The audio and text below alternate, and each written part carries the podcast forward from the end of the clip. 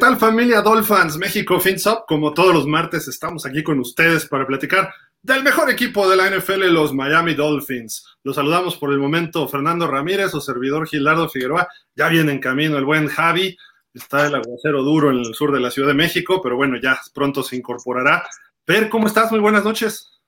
Hola Gil, buenas noches, buenas noches Dolphins. Pues bien, Gil, aquí cada vez más cerca, 50 y, y pico de días para que empiece esta temporada. Y pues bueno, vamos a hablar de, como bien dices, de los Dolphins. Ya están los novatos en el campo el día de hoy, entonces pues vamos a darle. Sí, se presentaron hoy los novatos, vamos a platicar un poquito, ¿no? De los, los, que hay que seguir, ¿no? Los importantes. Igual a lo mejor alguna sorpresa por ahí de los eh, no drafteados, no reclutados. Eh, vamos a empezar el camino hacia el Salón de la Fama, eh, empezar a recordar nada más a las estrellas que, del equipo que está en el Salón de la Fama. Hoy vamos a hablar de dos de Paul Warfield y de Jim Langer, que es en el orden que han ido ingresando al Hall of Fame. Nos van a faltar otros cuantos que ya platicaremos después. Y eh, obviamente también eh, platicar, pues, bueno, no platicar, ver unos videos que están interesantísimos, porque hoy se pusieron a jugar fútbol los Dolphins, van a ver, y también, pues, el Chita demostrando por qué le dicen el Chita, ¿no? Entre tantas, tantas cosas. Pero precisamente, pues vamos a empezar con el, dos jugadorazos de los Dolphins, el, el buen coreback Tua Baloa y Jalen Waddle, que se vistieron de, de, de futbolistas de soccer. Miren. Blaugranas. Exacto. I don't know if I can kick, so that, that's gonna be something. All right. I threw my left, I kick with my right. right. Camera, oh, there you go. Go ahead.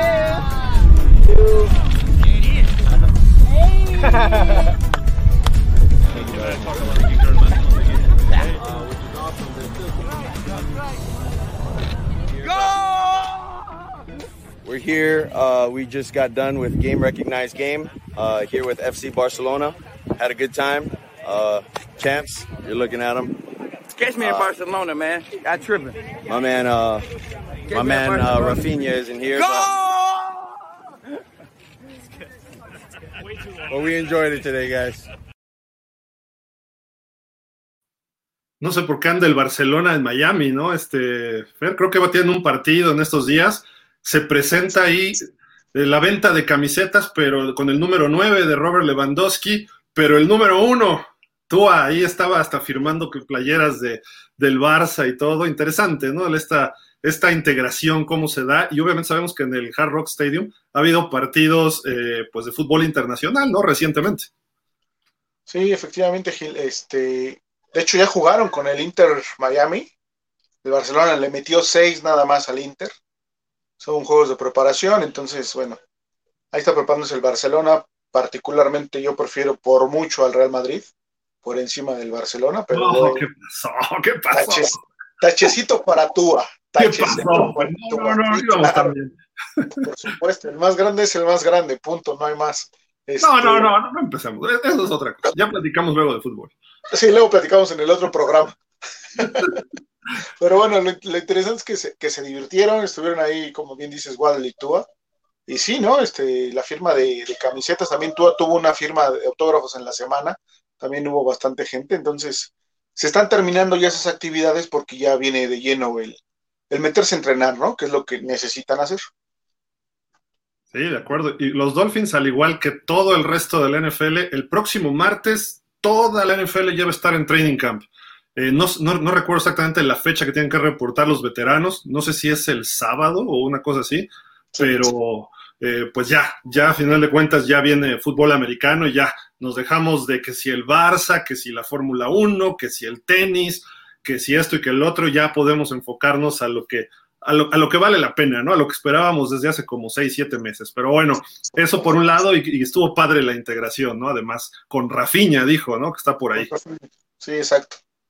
Y pues antes de seguir, el otro video que les vamos a presentar, pues es precisamente del Chita, para que vean ustedes el, la diferencia que hay con receptores de otro tipo. Y ahorita lo, lo, lo desglosamos Fer y yo, pero vean nada más este, este, video y se van a dar cuenta por qué es el chita Tyreek Hill.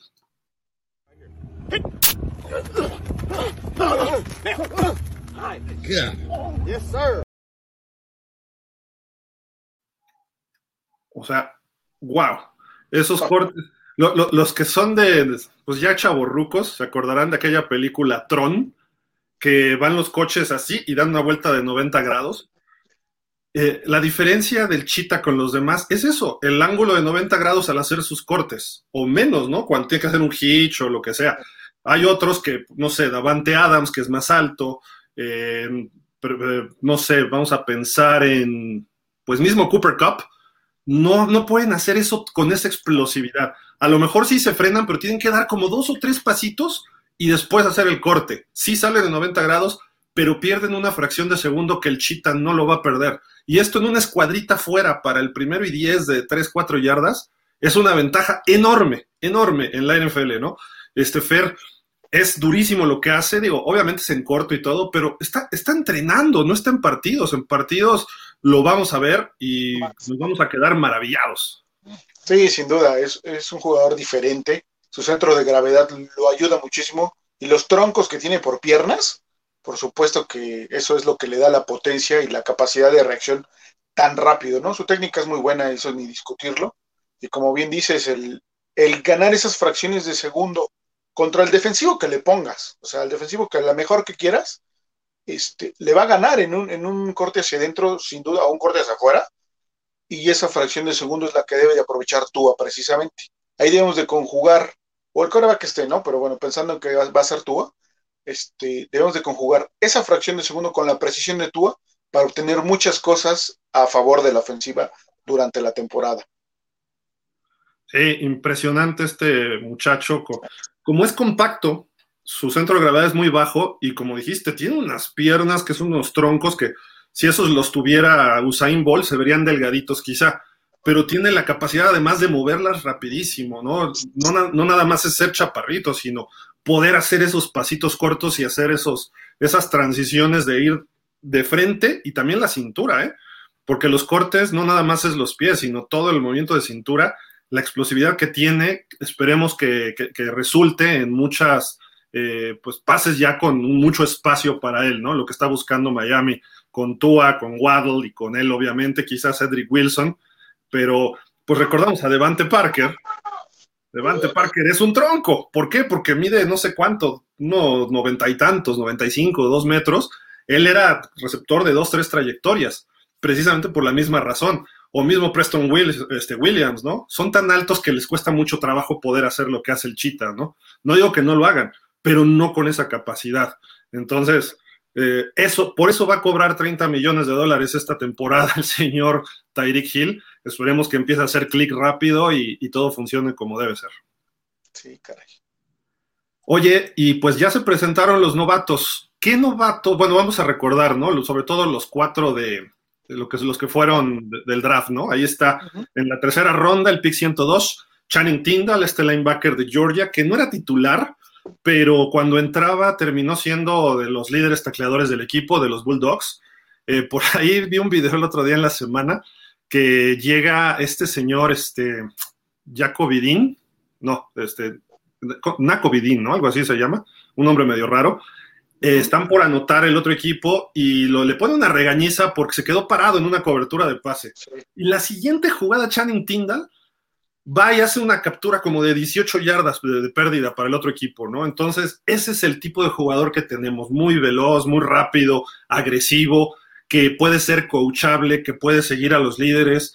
Eh, y además un sistema relativamente parecido al que tiene Miami defensivamente, hablando al de Georgia. Y pues creo que puede apoyar bastante este Fer. Es, fue nuestro primer pick, eh, bueno, tercera ronda, pero el primer pick para nosotros en, la, en, esta, en este draft, ¿no? ¿Cómo lo ves a él? Te, llama, creo que es el más impactante de todos estos cuatro, ¿no? Sí, Gil, creo que sí, creo que es el que más rápido puede crecer con el equipo. Eh, creo que va a caer eh, de pie ahí en la defensiva, va a ser un complemento para, para básicamente para Jerome Baker, ¿no? Y este le va a ayudar, creo que él va a estar en situaciones de, mm, de corto yardaje, pero que, que vamos a enfrentar equipos con mucha velocidad creo que ahí es donde más nos puede ayudar, no tanto a lo mejor contra un juego de carrera de bastante fuerza, de bastante peso, porque creo que ahí todavía le va a faltar a lo mejor un año más para, obviamente, tomar vitaminas NFL y estar al nivel de los linebackers grandes de, la liga. Pero creo que en situaciones de, pases cortos y coberturas rápidas de pase, creo que nos puede ayudar muchísimo, ¿no? Es un chavo que entiende rápido el juego ofensivo, que, que reacciona de buena manera, que ¿A qué me refiero con que reacciona de buena manera? Es que ajusta rápido eh, la situación de la jugada, ¿no? Sea, sea, indistintamente carrera o pase, creo que realiza muy buen trabajo de ajuste y eso le, viene bien a, la defensiva de, de, Boyer, ¿no? Sí, de acuerdo. Y luego viene tu amigo, Eric es un Esucanma, el receptor cuarta ronda, pick 125 de Texas Tech. Sí, exacto. También lo hemos estado viendo ahí este, algunos videitos entrenando. Le falta, le falta técnica, creo yo, para NFL. El tamaño lo tiene, creo que, creo que puede ser nuestro nuevo Devonte Parker. Y si se lleva de buena manera, no creo que este año vea mucho juego realmente. Yo creo que él va a ser a partir del año 2, pero tiene para aprenderle a grandes jugadores, ¿no? Entonces, grandes jugadores en el sentido de, del atleticismo, no, no ya consagrados, nada más obviamente Tyreek Hill, ¿no? Pero eh, Jalen Wall tiene cualidades que le puede aprender mucho este, este Eric y ojalá lo exploten, ¿no? Sí, sí sin duda, ¿eh? Y trae el 19, ¿verdad? Ahorita él. Eh, sí, me parece que sí, ahorita te lo digo bien. Porque he visto varios pases de, de Tua con él, con un número 19 y se ve bien, ¿eh? No sé si sea él, esperemos que sí. No recuerdo el número exactamente, pero eh, sin duda tiene características importantes a desarrollar. Una cuarta ronda, mm, obviamente es un jugador a desarrollar, pero creo que Miami, y he visto por ahí varios reportes desde el draft, que tanto Tyndall como él pueden resultar un robo, ¿no? De este draft. Me refiero a un robo, ¿por qué? Porque talento que cayó un poco más de lo que se esperaba y pues a lo mejor nos pueden apoyar en profundidad en un principio en las posiciones y después pueden empezar a terminar, terminar siendo de alguna forma titulares, ¿no? Entonces, bien por estos dos picks, hay que estar pendientes de ellos durante la pretemporada y el training camp. Y así, eh, y así pasamos a Cameron Good, Woody, linebacker de California, séptima ronda, pick 224. Y de una vez, Skylar Thompson, quarterback de, Kentucky State, eh, también séptima ronda, pick 247, Fer. Sí, Gil. Eh, en el caso de Cameron, pues es un jugador grande, ¿no? Es un jugador de arriba del 1.91, creo que es 1.92, por ahí así. Y arriba, obviamente, de 105 kilos. Es un jugador más de peso, no tanto como Tyndall. Yo a Tyndall lo veo un poquito más compacto.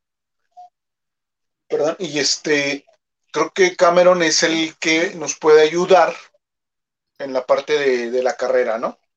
Okay creo que también es un jugador que tiene que desarrollarse más.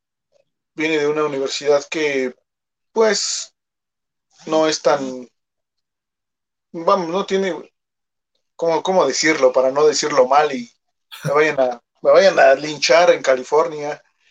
Pero realmente, bueno, no es una universidad que le dé muchos jugadores a Miami, por así decirlo, ¿no? Sí. Entonces, este. Pues único, bueno, el jugador más destacado es Aaron Rodgers, ¿no? De esa universidad. Exactamente, sí, eh, eh, ofensivamente hablando, ¿no? Pero bueno, esperemos que, repito, también él es, él es un jugador a desarrollar. Mm, tengo mis dudas, vamos a, vamos a esperar a ver qué, qué sale, ¿no? Ya, ya fue una ronda muy alta, pero bueno, pues, ojalá que sea la sorpresa también, ¿no? Sí, creo que estos dos jugadores van a estar ahí en el roster, quizá en escuadra de prácticas, eh, ojalá y Skylar Thompson no juegue, o sea, no por mala onda con él, sino si él juega es que estamos en problemas porque se lesionó Tua, se lesionó Bridgewater y va a tener que entrar de emergencia, ojalá y eso no ocurra. Creo que es un muchacho que también puedes desarrollar bien para que pues se vuelva el reserva a lo mejor en dos o tres años este, constante, ¿no? El, muchacho Skylar Thompson tiene habilidades eh, interesantes de lo que hemos visto, ¿no? En sus highlights. Sí, tiene, tiene, tiene cualidades, es, es un jugador o un coreback más al prototipo NFL, ¿no? Un jugador alto, jugador que va a ganar más fortaleza, tiene buen brazo, eh, de peso, pues está bien, tiene habilidad con las piernas. Lo que hemos visto hace, hace buenas lecturas hacia el el campo, falta un poquito hacia afuera, las intercepciones, entonces hay que esperar a, que trabaje esa parte, ¿no? igualmente es un jugador a desarrollar, ¿no? Creo que dos pueden jugar no mucho esta temporada y dos creo que no van a estar eh, jugando, ¿no? Van a ser el equipo, pero creo que van a desarrollar. Sí, sí, pero sí van a estar, yo creo, ¿no? De alguna forma en, el, en el equipo este año, ¿no? Quizás escuadra de prácticas, repetimos, pero bien, bien, por estos jugadores hay que estarlos eh, siguiendo. Y bueno, y obviamente tenemos a los eh, novatos no firmados, que aquí tenemos una listilla, ¿no? Está Kellen Dish, un tackle de Arizona State, tackle ofensivo. Eh, Blaze Andrews, de guardia de Minnesota. Ty Clary, eh, centro de Arkansas. Y Tommy Heatherly, pateador de despeje de Florida International. Estos son cuatro de los doce que tenemos, ¿no? Pero aquí tres linieros ofensivos, ¿eh? Sí, Gil, tres líneas ofensivos que obviamente es donde más este pues estamos padeciendo, ¿no? Al día de hoy, este Dish está como tercer equipo de lo que viene siendo el, tackle izquierdo, ¿no? Para, para la línea ofensiva. Vamos a ver, creo que puede ser el equipo, no, no le doy tampoco muchas posibilidades. Ya, es que necesitamos verlos un poquito, ¿no? Pues ya, ya con el equipo para poder decir si sí o no, pero bueno, ahorita de entrada él está como, como tercer equipo, ¿no? Sí. Sí, pues ahí, se ve, se ve bien esta, esta lista. Déjenme ver porque acá la segunda parte no la tengo a la mano, pero ahorita la subimos de volada. Que desde También hay un jugador muy atractivo, muy interesante. Eh, déjenme ver dónde lo tengo. Acá está. Y ah. este muchacho. ¿Mandé? no, te, iba a comentar rápido que este Blasey Andrews también está como tercer equipo, ¿no? De, par del lado izquierdo. esperemos, yo creo que por ahí de finales de julio saldrá el primer depth chart, quizá a principios de agosto. Ahí ya veremos algo ya más concreto del training camp, pero sí, ahorita ya hubo un, un, este, un depth chart y ahí vienen estos dos muchachos, ¿no? La segunda parte de estos eh, agentes libres no firmados este corredor Saquander White no vaya siendo eh, que por ahí nos vote a Miles Gaskin o a, Salvo Ahmed o a los dos. Eh, de South Carolina viene él, pudiera dar la sorpresa. Luego Kadir Coho, de corner de Texas A&M Commerce, de donde jugó este, este chico, el coreback de origen mexicano, este, ay, Luis Pérez, Luis Pérez que estuvo con nosotros un tiempo. Luego Braylon Sanders, Braylon Sanders, perdón, receptor de Ole Miss. Ahí ha habido buenos receptores, ¿eh? históricamente, y estuvo, si no me recuerdo, con Matt Corral. Creo que pudiera, pudiéramos encontrar también algo ahí ¿eh? Entre, en él interesante. Y un corner de Louisiana Tech, Elijah Hamilton. Sí, de ahí este, este Sanders es el que está como como cuarto equipo y anteriormente estaba Cody Core, ¿no? En la lista anterior. Y él está como tercer equipo, son los que están haciendo ahí, este, ahorita colocados, mm, digamos que temporalmente, ¿no? Nada más para, hacer referencia de, de dónde están, están obviamente atrás de Waddle y de, de Bowden, ¿no? Ok. En el caso de Ajá, Ajá. Y Elijah Hamilton, que bueno, ahorita parece difícil, ¿no? Que un corner y más no reclutado que pudiera ser el equipo, pero bueno, dos corners, también Kaider Coho, ¿no? Pero bueno. Y vámonos a los últimos cuatro que también Miami firmó como no drafteados. Jordan Williams, liniero defensivo de Virginia Tech.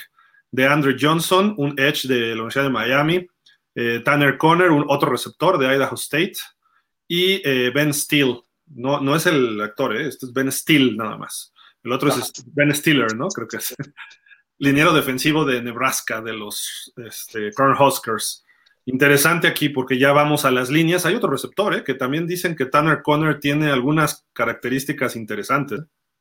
Sí, sí, exacto. De aquí Williams es el que más ha sorprendido, el, liniero defensivo de, Virginia Tech.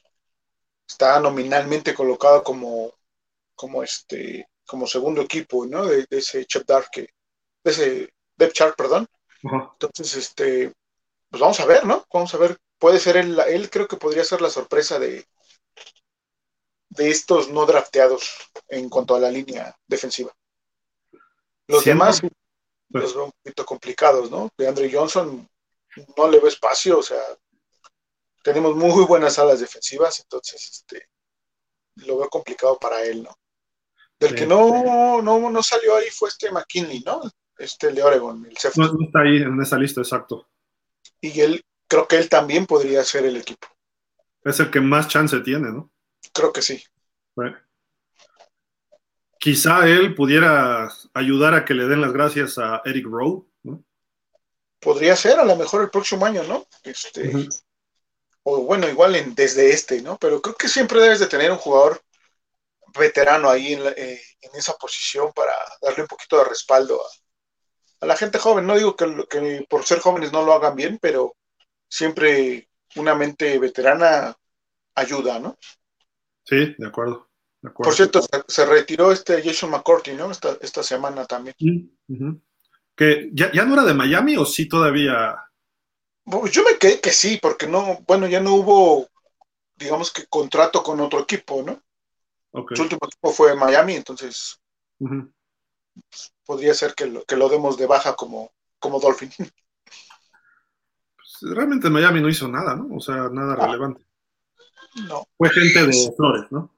Exactamente, fue gente de Flores, estuvo ahí como que haciendo el equipo, apoyando a los novatos y digo, dentro del campo no lo vimos, pero probablemente en el, en el vestidor fue un jugador a lo mejor de peso, ¿no? De acuerdo. Pues ahí está los novatos a seguir este training camp que ya inicia hoy para todos ellos, precisamente. El próximo martes ya hablaremos de todo el equipo, que, cómo se ven, si hay alguno que no esté yendo a entrenar por alguna razón, etcétera. Los reportes habituales, ¿no? Esperemos que todos sanos y pues, y, y si hay lesión, que sea leve y que sea ahorita, que no sean en septiembre, que sean ahorita, ¿no? Ya, que se recuperen todo agosto, pero ahí está, el equipo parece completo, se ve unificado, se ve bien. Eh, ya no ha habido noticias extradeportivas, afortunadamente, malas me refiero. Eh, todo ha sido public relations, que si firma aquí, Teddy Bridgewater estuvo en una presentación con niños y habló del bullying y cosas así. Entonces, está padrísimo lo que está pasando en Miami, todos ubicados y enfocados en fútbol americano, ¿no? Y eso es lo que queremos ver. No queremos estar pensando de que este cuate está detenido porque iba manejando con sus copas. Este cuate se metió porque tuvo broncas con la policía, porque tuvo un problema de violencia intrafamiliar, ¿no? Entonces, ese tipo de cosas afortunadamente no han ocurrido y creo que llevamos rato, ¿no? Sin que ocurra. La disciplina ha funcionado en Miami desde la era Flores y creo que ahorita seguimos con ese, con ese ton, ese son, mejor dicho. Entonces, bien por ellos. Y ya que hablamos de disciplina, Fer, pues vamos a hablar de la élite y de jugadores muy disciplinados, con mucho talento. ¿Por qué? Porque vamos ya al Salón de la Fama. El 6 de agosto se presenta la, la clase o la generación 2022 del Hall of Fame. Eh, Miami tiene hasta el momento 10 miembros del Salón de la Fama que han pasado la mayor parte de su carrera con los Dolphins y 5 que tuvieron contribución menor. Eh, así es como lo considera la, la, NFL, bueno, no la NFL, el Salón de la Fama, que siendo realistas no es el Salón de la Fama del NFL, es el Salón de la Fama del fútbol americano profesional, que realmente, bueno, en Estados Unidos es. Hay, hay profesionalismo que no es NFL, pero no creo que nadie que juegue en otras ligas eh, o semiprofesionales o profesionales llegue ahí, ¿no? Pero bueno, aquí están los 10 que tenemos. Paul Warfield, que entró en el 83, luego Jim Langer, Larry Sonka en el 87, ellos dos, Bob Greasy en el 90, Larry Little 93, Shula en el 97, Dwight Stephenson 98, Nick Boniconti en el 2001, Dan Marino en el 2005 y Jason Taylor en el 2007. Estos son los jugadores directos y contribución menor, Terminator, Thurman Thomas, que platicábamos de él el otro día, entró en el 2007. Chris Carter, que jugó un año, nada más me parece. Ah, sí, ahí está, 2002. De la columna derecha están los años que jugaron con los Dolphins. Junior Seau, que estuvo tres temporadas con los Dolphins. Bobby Bedhard, este, pues realmente él aprendió de Don Shula y toda la gente ahí en Miami. Después hizo su carrera con los Redskins y con los Chargers, mayormente lo recuerdo. Estuvo en otro equipo, pero no recuerdo cuál y Jimmy Johnson, que Miami se fue por la puerta de atrás, este señor Jimmy Johnson, pero no, sin, sin, sin, embargo, él pues hizo algo bueno, ¿no? Por lo menos tiene uno de los 10 Hall of Famers, se le deben a él, a su reclutamiento, ¿no? Es Jason Taylor, y esperemos que Zach Thomas, ¿no? También próximamente. Ahí están nuestros 15 Hall of Famers, este, mi estimado eh, Fer.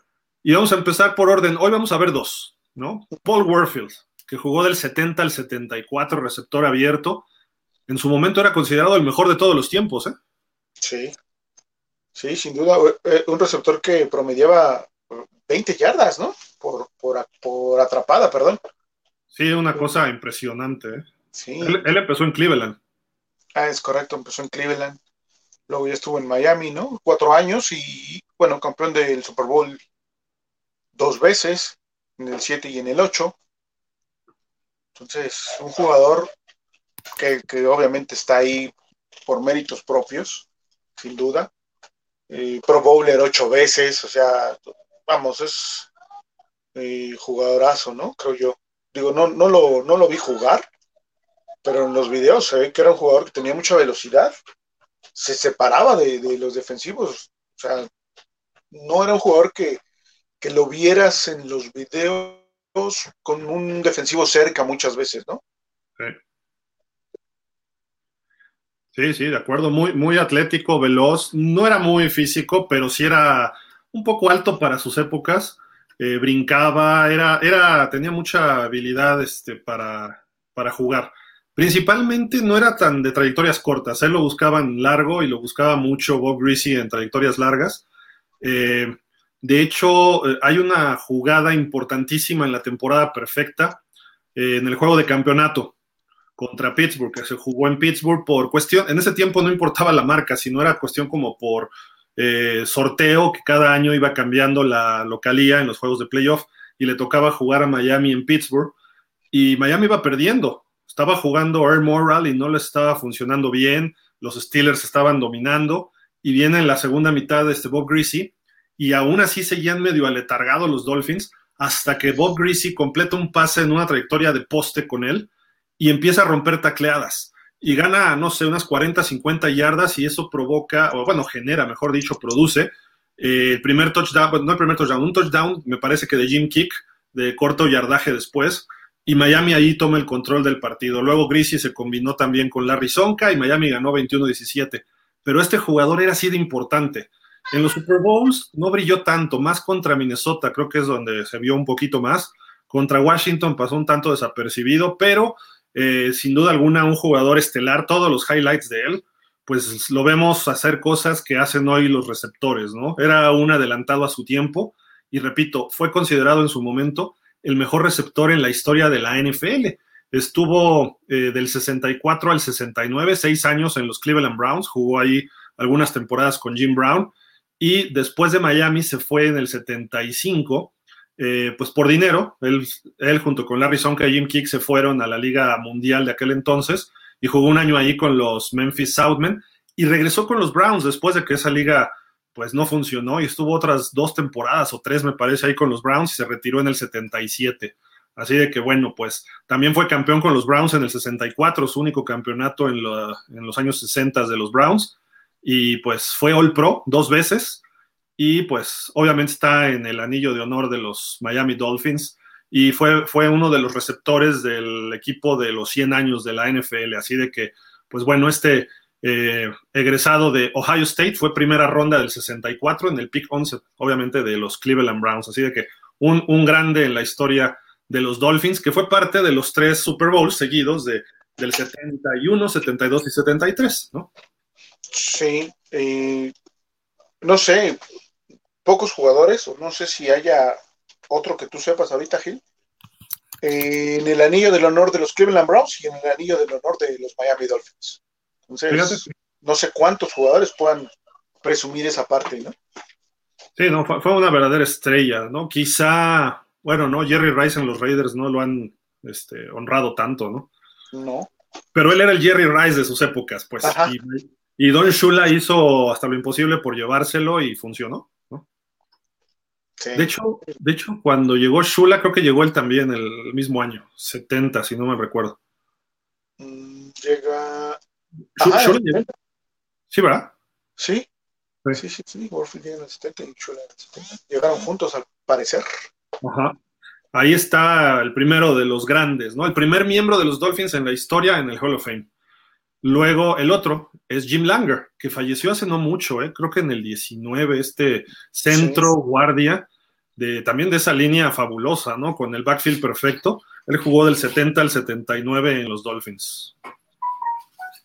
Sí, él es el culpable de, a lo mejor, en parte del éxito de Larry Sonka, ¿no? Fue considerado el mejor centro de la liga, ¿no? En, su momento también.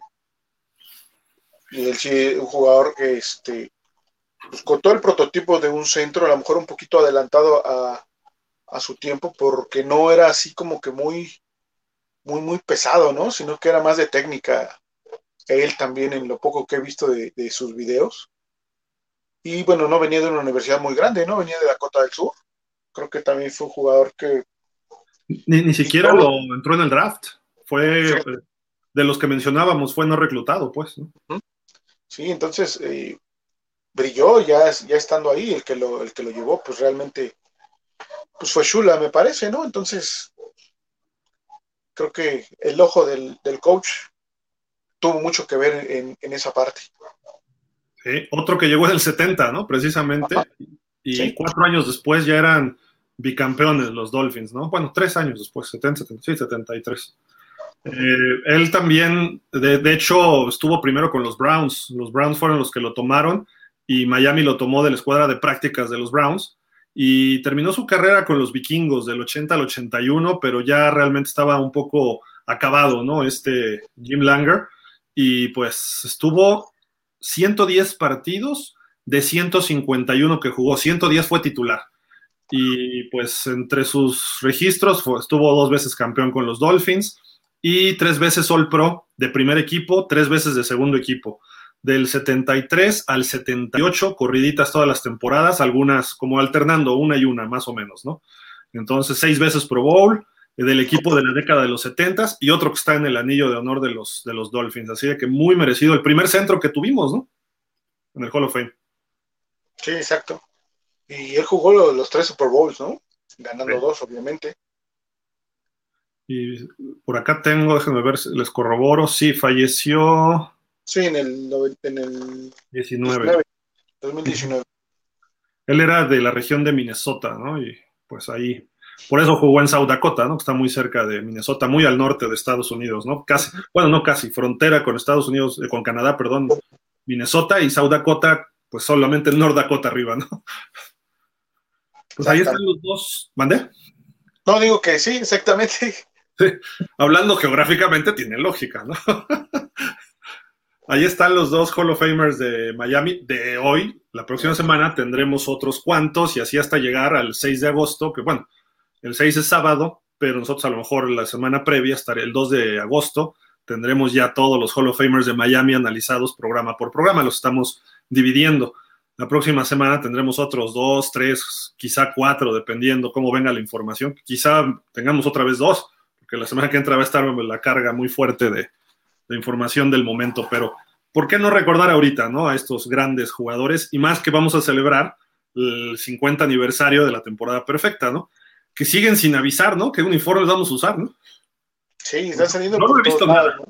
¿no? yo tampoco. Salen, salen los Bengals, salen las Panthers, salen, pues bueno, los Texans de Miami. Nada, todavía nada. Esperemos que pronto ya salga, ¿no? te digo, que te está haciendo sufrir nuestro buen amigo Chris. Pero eso creo que no tenga que ver Chris Greer, ¿eh? eso es más de marketing, ¿no? Y cosas así. Sí, sin duda, pero ¿sabes qué? Les, les llamó, les echó una llamadita y dijo, vamos a hacerlo sufrir acá al señor Figueroa. Que para que esté fregando.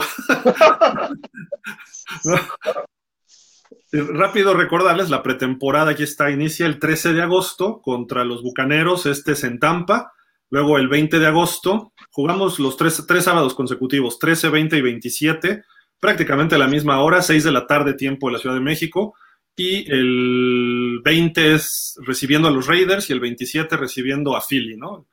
Partidos atractivos, tres equipos de playoff el año pasado, creo que eso es interesante para, eh, aunque juegues los titulares un rato, en general el nivel de competencia en esos equipos es más alto que si juegas contra Jacksonville ahorita. ¿no? O juegas contra Detroit, que no, no digo que sean malos equipos, pero el nivel competitivo para ganarse un lugar y quiere decir que hay mejores coaches que preparan mejor a sus jugadores, te ayuda para darte cuenta en qué nivel estás, ¿no? Y no me refiero a los titulares, quizá uno dos cuartos del segundo o tercer partido, no sé cómo lo vaya a decidir Mike McDaniel, pero la realidad es que para ver a Channing Tindall en su canma, a ellos contra jugadores que son reclutados, sobre todo Filadelfia, que hizo un muy buen draft.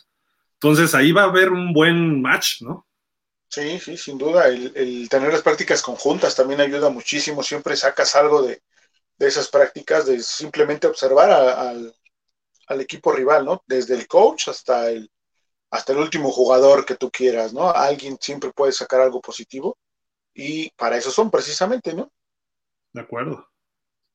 Sí, sí, sí, pues, pues bueno, ahí estamos ya eh, preparados ya para la temporada 2022. El próximo martes inicia en forma oficial ya el training camp para todos. Bueno, me parece que es el sábado, ¿no? Cuando se reportan los veteranos, pero ya el próximo martes tendremos a todos entrenando, ya veremos el verdadero, incluso algunos scrimmages internos, ¿no? Veremos ya los pases largos de Tua con utilería, y empezando a entrar en ritmo con, este, con Tyreek Hill, quizá con Cedric Wilson, con Waddle no me preocupa porque llevan jugando como cuatro o cinco años juntos, eh, ver a Gesicki, cómo se empieza a comportar, las líneas, sobre todo la línea ofensiva, creo que es la gran interrogante que tenemos todos hoy para el inicio del training camp, cómo se va a ir configurando, ¿no? Más allá de todo lo demás, todo el mundo puede hablar de Tua, pero a mí la duda es los cinco frontales cómo se va a ir moviendo de aquí hasta el 11 de septiembre, ¿no? Sí, invariablemente. Lo que suceda con esos cinco hombres va a repercutir en qué tan bien o qué tan mal vamos a hablar de Tua también, ¿no? Porque es junto con pegado, dirían por ahí. Sí. Este, es, este, es una acción de la línea ofensiva para la reacción, en este caso, de coreback y corredores, ¿no? Entonces, sí es muy importante que la línea ofensiva que ha sido el foco de atención en las últimas dos temporadas y que esperemos esta temporada ya no sea el talón de Aquiles de los Dolphins para que podamos ser contendientes en la temporada, ¿no?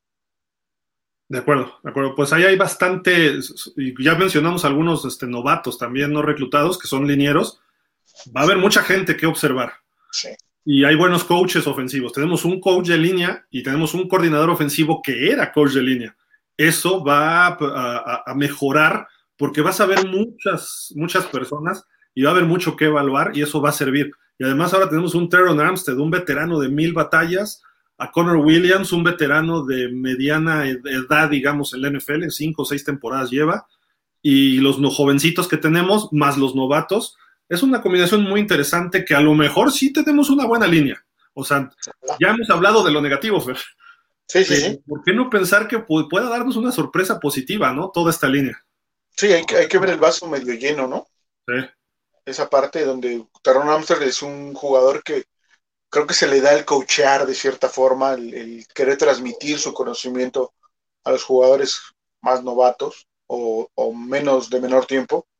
Esa juventud puede ser también el, el impulso que necesita la línea ofensiva para, para dar ese salto el que ya tienen temporadas este, trabajando juntos, dos temporadas, entonces creo que esos, esos serían los aspectos positivos en cuanto a la línea ofensiva, que deben de, sobresalir o, apoyarse en eso para poder este, pues dar el salto de calidad, ¿no? Que es lo que necesitamos ahí en esa línea.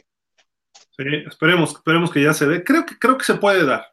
No sé si de primera instancia, pero se puede dar. Y rápido para terminar, este, mi estimado Fer, ya, con los temas para ya ir a leer este, comentarios. Eh, DraftKings es esta casa de apuestas, eh, da a conocer el over-under, altas bajas, se le conocen en español, de ganados para cada equipo de la NFL. Y me llamó la atención que ponen a Miami con nueve victorias, es su over-under. Eh, hay, que, hay que hacer la práctica, ¿no? Rápido, ahorita, sí eh, repasemos un poquito el calendario que acá lo tenemos. Está, hemos dicho ya nosotros que nueve ganados fue el año pasado, diez ganados fue hace dos años. Entonces se tiene que mejorar ese nueve. Por lógica se va a mejorar. No necesariamente por default podemos decir que ya esto es un hecho, pero aquí están los partidos. Eh, la dinámica es Nueva Inglaterra visitando a Miami. Debemos ganar ese partido, ¿no, Fer? Sí, claro. Ese sí se tiene que ganar. Creo que se va a ganar. por ser en Miami, porque eh, pues le hemos ganado a Belichick los últimos juegos. Creo que. Creo que Tua no ha perdido contra él, ¿no? ¿O sí? Exacto, no, Tua, Tua va invicto contra Bill Belichick. Wow, ok. Y este. Creo que Miami en plantilla está un poquitito arriba de, de los Pats, ¿no? Entonces, creo que se le puede ganar. Y yo, yo se lo doy a Miami ese. Y es vital este juego, ¿eh? Porque Sí. la lógica indica que Buffalo está arriba y el pleito por el comodín va a ser con Nueva Inglaterra. Entonces, no podemos perder el de casa, pensando que, como ustedes ven, hasta la semana 17, ya en enero del año que entra, visitamos a Foxboro. Entonces ahí el frío, la nieve, el hielo, las condiciones cambian y la experiencia de Bill Belichick, aunque algunos coaches se le fueron, tiene ahí otros interesantes. Su equipo estuvo en playoff, pueden resolver de otra forma ese partido distinto a este. Si perdemos este, sí sería un problema. Por eso es ganar este partido sí o sí y vamos a ponérselo ganado. Luego visitando a Baltimore, ¿eh? Esa visita está complicadísima. Creo yo que ahí sí, ya lo dije eh, hace como un mes o dos meses, no veo que, que Miami logre sacar ese juego por la defensiva que tiene Baltimore. Me parece que, que es una defensiva con mucha experiencia que nos va a hacer sufrir, aunque si se logra que la carrera dé frutos pronto, podría ganarse, ¿no? Aunque yo veo funcionando la carrera hasta el juego con, con Cincinnati. Sí, va a tardar, ¿no? Un poquitín. Sí. Entonces ese yo, yo se lo pongo a Baltimore. Y además, ¿sabes qué? Desgraciadamente a ellos les dolió mucho que les ganáramos el año pasado. A nosotros nos proyectó y a ellos los limitó. Lamar Jackson y John Harbaugh son... Lamar Jackson, digo, es, es un gran atleta, es pasador aceptable, pero es muy competitivo este cuate. Entonces va a tratar de demostrar que fue más un error que algo real, ¿no? De lo que Miami les ganó. Y John Harbaugh pues, fue su primera derrota contra Miami en su carrera. Entonces creo que por ahí va a estar muy difícil este partido. Creo que Miami no ha ganado en Baltimore desde que Shula, no sé si Shula, no es cierto. Sí, Shula todavía le tocó jugar contra, con, contra los Ravens una temporada, me parece. En la primera temporada, creo que todavía por ahí Miami visitó a Baltimore en el viejo estadio municipal, si no me recuerdo. Ustedes díganme, a lo mejor me equivoco, pero Miami le ganó ahí en Baltimore y creo que nunca hemos vuelto a ganar allá.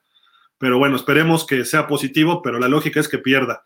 Luego recibimos a Buffalo, este, que no le hemos ganado desde hace como tres años, ¿no?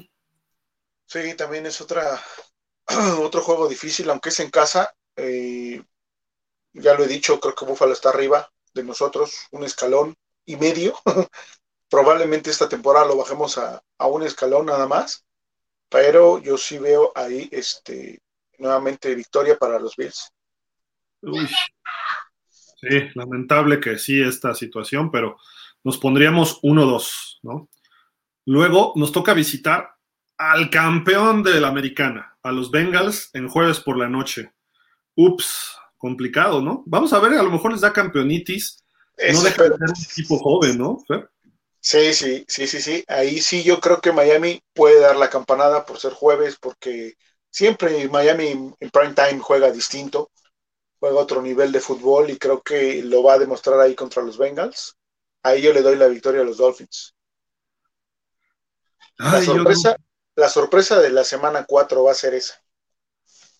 yo la verdad no lo veo así. Me gustaría que sí, pero no, no, no lo veo por ahí. ¿Nos ves 1-3? Sí, la verdad sí. Cincinnati, fíjate, el año pasado llegó al Super Bowl sin línea ofensiva y ahorita ya tienen eh, a, Capa, Alex Capa y la El Collins, dos de Sí, los mejores en su posición. Obviamente Miami puede ponerle presión a Burrow, etcétera, y podemos contrarrestar un poco el juego aéreo de Cincinnati con Xavier Howard y con Byron Jones. Quizá los safeties puedan apoyar, pero el año pasado llegaron al Super Bowl sin jugar su mejor fútbol americano, los Bengals. Sí. Entonces me preocupa que este año vayan a jugar mejor. Y me preocupa porque juegan contra Miami, por ellos que, que jueguen mejor.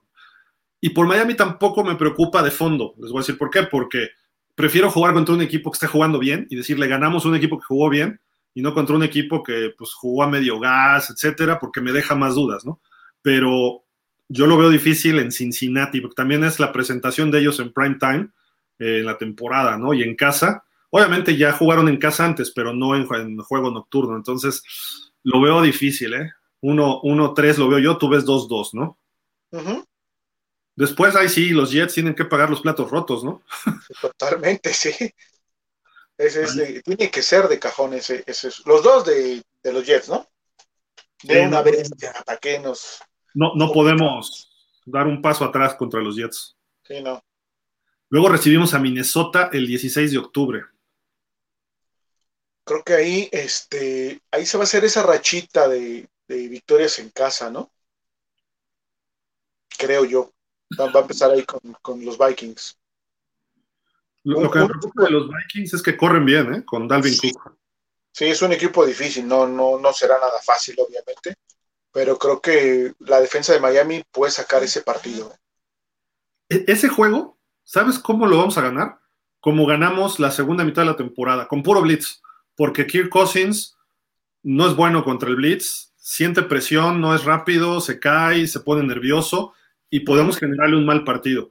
Y haciendo blitz le cierran los espacios a Dalvin Cook, entonces eso también nos puede ayudar. Obvio, nos pueden hacer daño con Justin Jefferson y con Adam Thielen, pero también tenemos con quién cuidarlos uno a uno, ¿no? A lo mejor nos meten dos touchdowns largos, pero mientras Dalvin Cook esté controlado y presionado Kirk Cousins, a lo mejor le hacemos un pick six o estamos dejándolos en tres y fuera, ¿no? Yo creo que gana Miami, pero muy cerrado ese partido, muy cerrado. Sí, sí, muy, muy cerrado y creo que con la defensa dando un muy buen juego. Sí. Y luego vamos contra Minka Fitzpatrick y Brian Flores. Digo, vamos contra Pittsburgh en domingo por la noche. Entonces, eh, yo diría que ahí Miami ya va 3-3, ¿no? Y tú dices que va 4-2, ¿no? Eh, va, sí, contra dos. Recibimos a Pittsburgh domingo por la noche y según tengo entendido son los festejos de la temporada del 72, ¿no? Ahí. Es correcto, ese va a ser el juego donde va a haber más mm, menciones y van a estar exjugadores y va a ser toda la parafernalia de, de la temporada perfecta. Entonces, prohibido perder y la liga no puede dejar que Miami pierda ese partido. Entonces, Hasta los árbitros nos van a ayudar. exacto, digo, si le han ayudado a Pittsburgh en otras ocasiones, pues bueno, la Sí, cortesía aquella de Rotlis- el fumble de Rotlisberger que nos robaron. Exactamente. Entonces es hora de pagar, mis queridos Steelers. Así que Sí, le toca, le toca a Miami ese juego. Ajá. Y pues bueno, entonces ahí, según tú dices, 5-2 y yo digo 4-3. Eh, sí, Luego Miami en Detroit. No sabes qué miedo me da ese juego. sí. Es como el, el Miami Jacksonville de la temporada pasada. ¿Y ¿No? sabes qué? Yo lo veo más complicado, ¿eh? Me refiero a que es un juego que en teoría lo puedes controlar, pero que si cometes un error, el juego se te va a ir de las manos. Sí. Entonces, va a estar medio complicadito, pero. Híjole, Anímate, anímate, dilo. ah, no, yo creo que sí lo pierden ese. Vamos a darlo por perdido. ese. Ok, entonces tú dices ahí que 4-3, no, 5-3 y yo digo 4-4. Ujú. Luego viajamos a Chicago. Ese creo que sí debemos ganarlo, como se ve hoy todo, ¿no? Hoy debe- debemos ganarlo.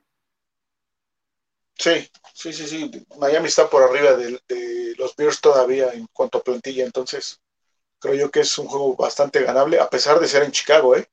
Eh. Tú dices entonces 6-3 6-3 y yo digo 5-4. Luego recibimos a Cleveland, que Ajá. si le dan ocho juegos a este señor Watson, hay que ver en qué semana descansa Cleveland. A lo mejor es el último de castigo o a lo mejor es el que regresa, ¿no? Hay que, hay que checar eso. Si es que le dan ocho juegos, ¿no? Pero aún así, si regresa, pues va a estar un poco desencanchado, ¿no? Sí, a mí se, es- de entrada se me haría una sorpresa que regresara, ¿no? Digo, bien que quiere demandar a la liga si lo suspenden toda la temporada, pero bueno, esa es otra historia. Me gustaría que estuviera, obviamente, ya lo, ya lo he expresado en otras ocasiones. Quiero Para callarnos a Javi y a mí. Yo los quiero completos a los Browns con todo y Gil y Javi de arriba de ese barco. No, no. A ver, digo, los Browns tengo simpatía por ellos y todo, pero yo, yo quería Wilson de coreback en Miami. No lo quiero ver en Cleveland, ¿no? Yo sé, yo sé, estoy exagerando un poquito la nota nada más. Pero bueno, Pero... supongamos que está Watson. ¿Cuál es tu pick? Supongamos que está Watson. Eh... Va a estar complicado. Con... Teniendo a Watson va a estar complicado, pero creo que los Browns van a seguir siendo los Browns y Miami lo va a sacar. ok. Entonces tú dices 7-3 Miami y yo digo 6-4, ¿no? Uh -huh. Ahí nos vamos al bye. Los dos tenemos marca positiva. Nos estamos acercando ya al 9, que era el over-under, ¿no? Ajá. Luego Houston en Miami, bueno, ese creo que coincidimos, ¿no? El triunfo de Miami. Sí, es correcto. Y luego viene otro juego tipo el de Cleveland, que no sabemos qué esperar realmente, visitando a San Francisco. Exactamente, sí. Pero es un Ahí buen creo... equipo. Sí, es un buen equipo y creo que nos va a tocar pagar eh, en, esta, en esta ocasión. Ok. Conoce muy bien el coach a, a, nuestro coach y creo que ahí sí vamos a, vamos a perder ese partido. Fíjate que yo creo que lo ganamos. Porque si juega al Garópolo, ¿Sí? es como Cousins. Podemos estarle pegue y pegue y pegue. Si juega Trey Lance, se nos va a mover, pero va a estar muy presionado y está jovencito y no tiene mucha experiencia. Uh -huh. Sí, tienen a Divo Samuel, pueden correr el balón, tienen buenos defensivos. No, no, digo que sea como la paliza que les metió Fitzpatrick hace dos o tres años, tres años ya, ¿no? Dos, ya no me acuerdo, dos años, ¿no? Pero creo que Miami lo puede sacar cerradón ese juego. Entonces ahí nos igualamos en 8. No. 8. No, espérame. ¿Cuatro? En, 6, 4. 6, 7, 8, en 8 ganados, 4 perdidos, ¿no? Uh -huh. Ahí vamos iguales ya. Sí, 8-4. Luego van contra mi muchacho, el Híjole. Herbert. Justin Herbert en Los Ángeles. Dios mío. Está, está bueno ese tiro, ¿eh? La verdad está complicado. Híjole, va a depender. Va a depender de muchas cosas ahí. Creo que lo vamos a perder. Sí, yo también. Digo, todo indica que los Chargers van a estar muy sólidos este año, ¿no? Porque mejoraron sí. a la defensiva. Hay que ver si, si cumplen, ¿no? Pero tengo confianza en que Brandon Staley es más burro en analytics que Mike McDaniel y a lo mejor le sacamos el partido, pero la, la lógica indica que los Chargers ganan. Entonces es 8-5. Luego, no sé por qué no está la fecha de la semana 15, pero es Miami en Buffalo. Ups. Oye, esas tres visitas están de locos, ¿no? Sí, están complicaditas, ¿no? Bastante sí. complicadas. Eh, de Buffalo lo perdemos. Creo que no le vamos a ganar. Aunque... Un poquito, no seas así, hombre. Lo ideal sería el sacarle uno a Buffalo. Ya si, si, hace, si hace eso Miami, quiere, quiere, ser que, quiere decir, perdón, que dio un paso hacia adelante el equipo, ¿no? Uh -huh. Pero este, pues va, ya, ya en ese, en esa parte de la temporada ya dependen de muchas cosas, ¿no? Cómo, cómo jugaste el inicio de tu temporada, si tienes muchos lesionados, si no, si tu, tu curva de, de fútbol va hacia arriba o va hacia abajo. Entonces, no sé, ahí creo que Buffalo es un equipo que viene muy bien coacheado. Están como candidatos firmes en, en, la americana, entonces yo sí lo veo difícil que le, que le volvamos a que le intentemos sacar un juego, ¿no? Entonces, yo sí le doy ahí derrota. 8-7 estamos hasta ahí. Y luego recibimos a Green Bay. Complicado, bastante complicado. Pero, pero creo que los Packers no van a ser los Packers que, que hemos estado viendo. ¿eh? A Rogers le, le, va a hacer falta, aunque tiene, va a tener buenos receptores, pero creo que ahí nuestra defensiva profunda tiene con qué detener precisamente a Aaron Rodgers. Entonces yo veo ahí victoria. ¿eh? No, yo creo que perder. Ahí tú ya dirías el juego 9, ya estarías en el over-under. Yo no creo que le ganemos uh -huh. a los Packers. ¿eh? Nos pondríamos 8-8 según yo y tú 9-7. No, uh -huh. 9. Sí, sí 9-7, ¿no? 9-7 y 8-8, ¿no? Uh -huh. No, espérame, está mal la cuenta porque nos faltan dos juegos. Íbamos 8-4, 8-5, 8-6. 8-7 yo y tú dirías 9-6. Ajá. Luego visitamos a New England. Creo que se puede ganar ese juego, hasta como se ve hoy, pero no está fácil, pues. Mm, yo ahí, yo ahí le doy derrota a Miami. ¡Ah!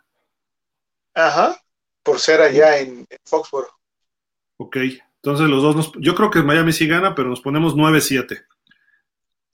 Y cerramos contra los Jets. Ahí está el 10, ya, el over. Ajá. Ahí está el over. Apenitas, Sí, eh, 10-7. Estamos pues, justos, ¿no? Entre 10 y 11 creo que son el número de victorias que puede alcanzar Miami. ¿eh? Ya, ya pensar en un 12 sería algo genial, obviamente, por el tipo de calendario, por los equipos con los que nos vamos a enfrentar y por cómo están acomodados los juegos con equipos más complejos, ¿no? Pero creo, creo que va a depender de. Sí, la, la racha de noviembre y diciembre es durísima, pero el arranque de los Dolphins va a ser vital. Porque si por algo iniciamos 0-4, uf, va a ser una temporada Sí. muy pesada. Pero si iniciamos un 3-1 o 4-0, va a ser muy bueno.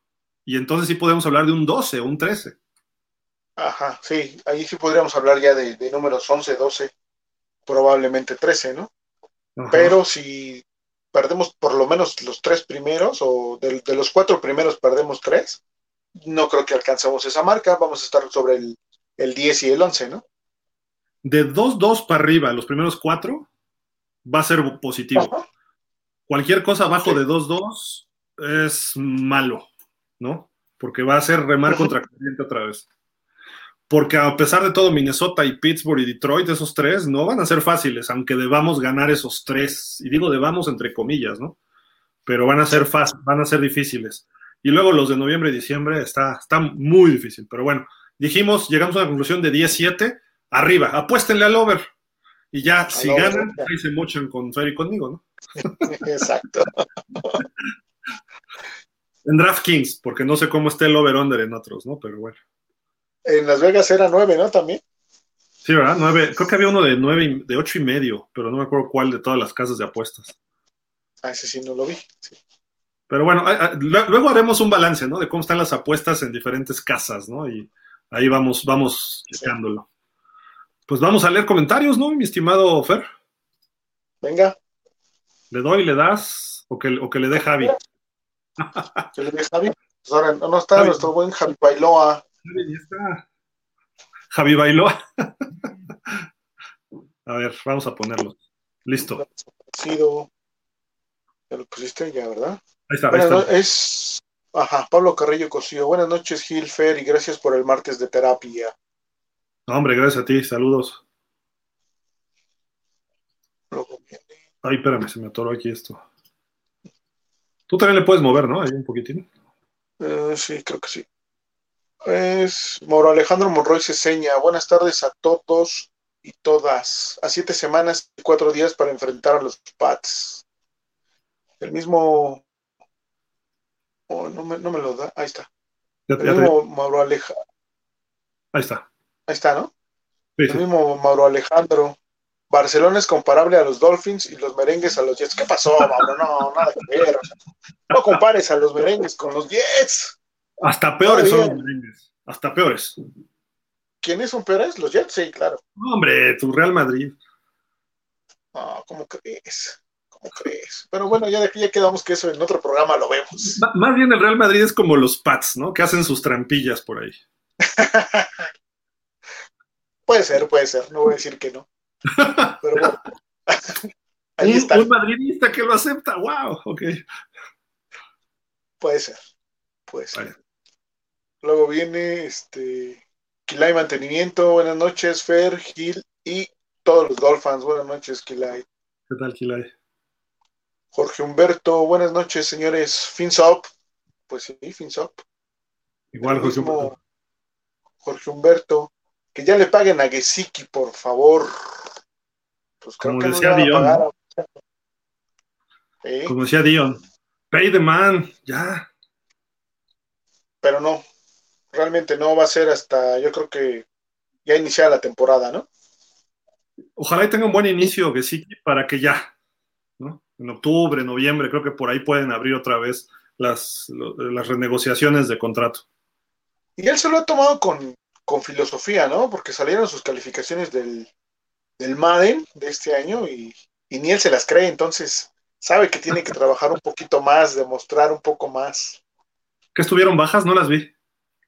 No, están, están altas, están, están bien, está clasificado muy bien como, como ala cerrada. Okay. A él se sorprende de esa calificación tan alta como. Yo, como yo he visto varios rankings de Elfer de diferentes, este, pues Pro Football Focus y varios, y lo ponen en 5, 6 de todos los tight ends, ¿eh? O sea, top 10 sin sí, problema. Algunos hasta en el top 5, o sea, el 5, no lo ponen más arriba, pero en el 5, y otros andan en el 6, 7 y 8, ¿no? Más o menos. Sí, y, y él se, se mofa un poco de que dice que esa calificación es por su por su gran bloqueo que tiene, ¿no? Entonces, creo que sabe cuál es su, su falencia y no dudo que la va a trabajar este año, ya lo comentó también con el coach McDaniel. Entonces, vamos a ver. Rodolfo Martínez Juárez, buenas noches, Hermandad Dolphins. Saludos cordiales y bendito martes disfrutando de sus comentarios. Gracias, Rodolfo. Refugio García, buenas noches, Dolphins. Fernando Gil. ¿Ya, ¿Ya, viste su foto que tiene ahí del, de Dan Marino, del programa ese que le hicieron cuando se retiró? De ESPN. Ajá, está, está ahí sentado en, en, el locker room, ¿no? Sí.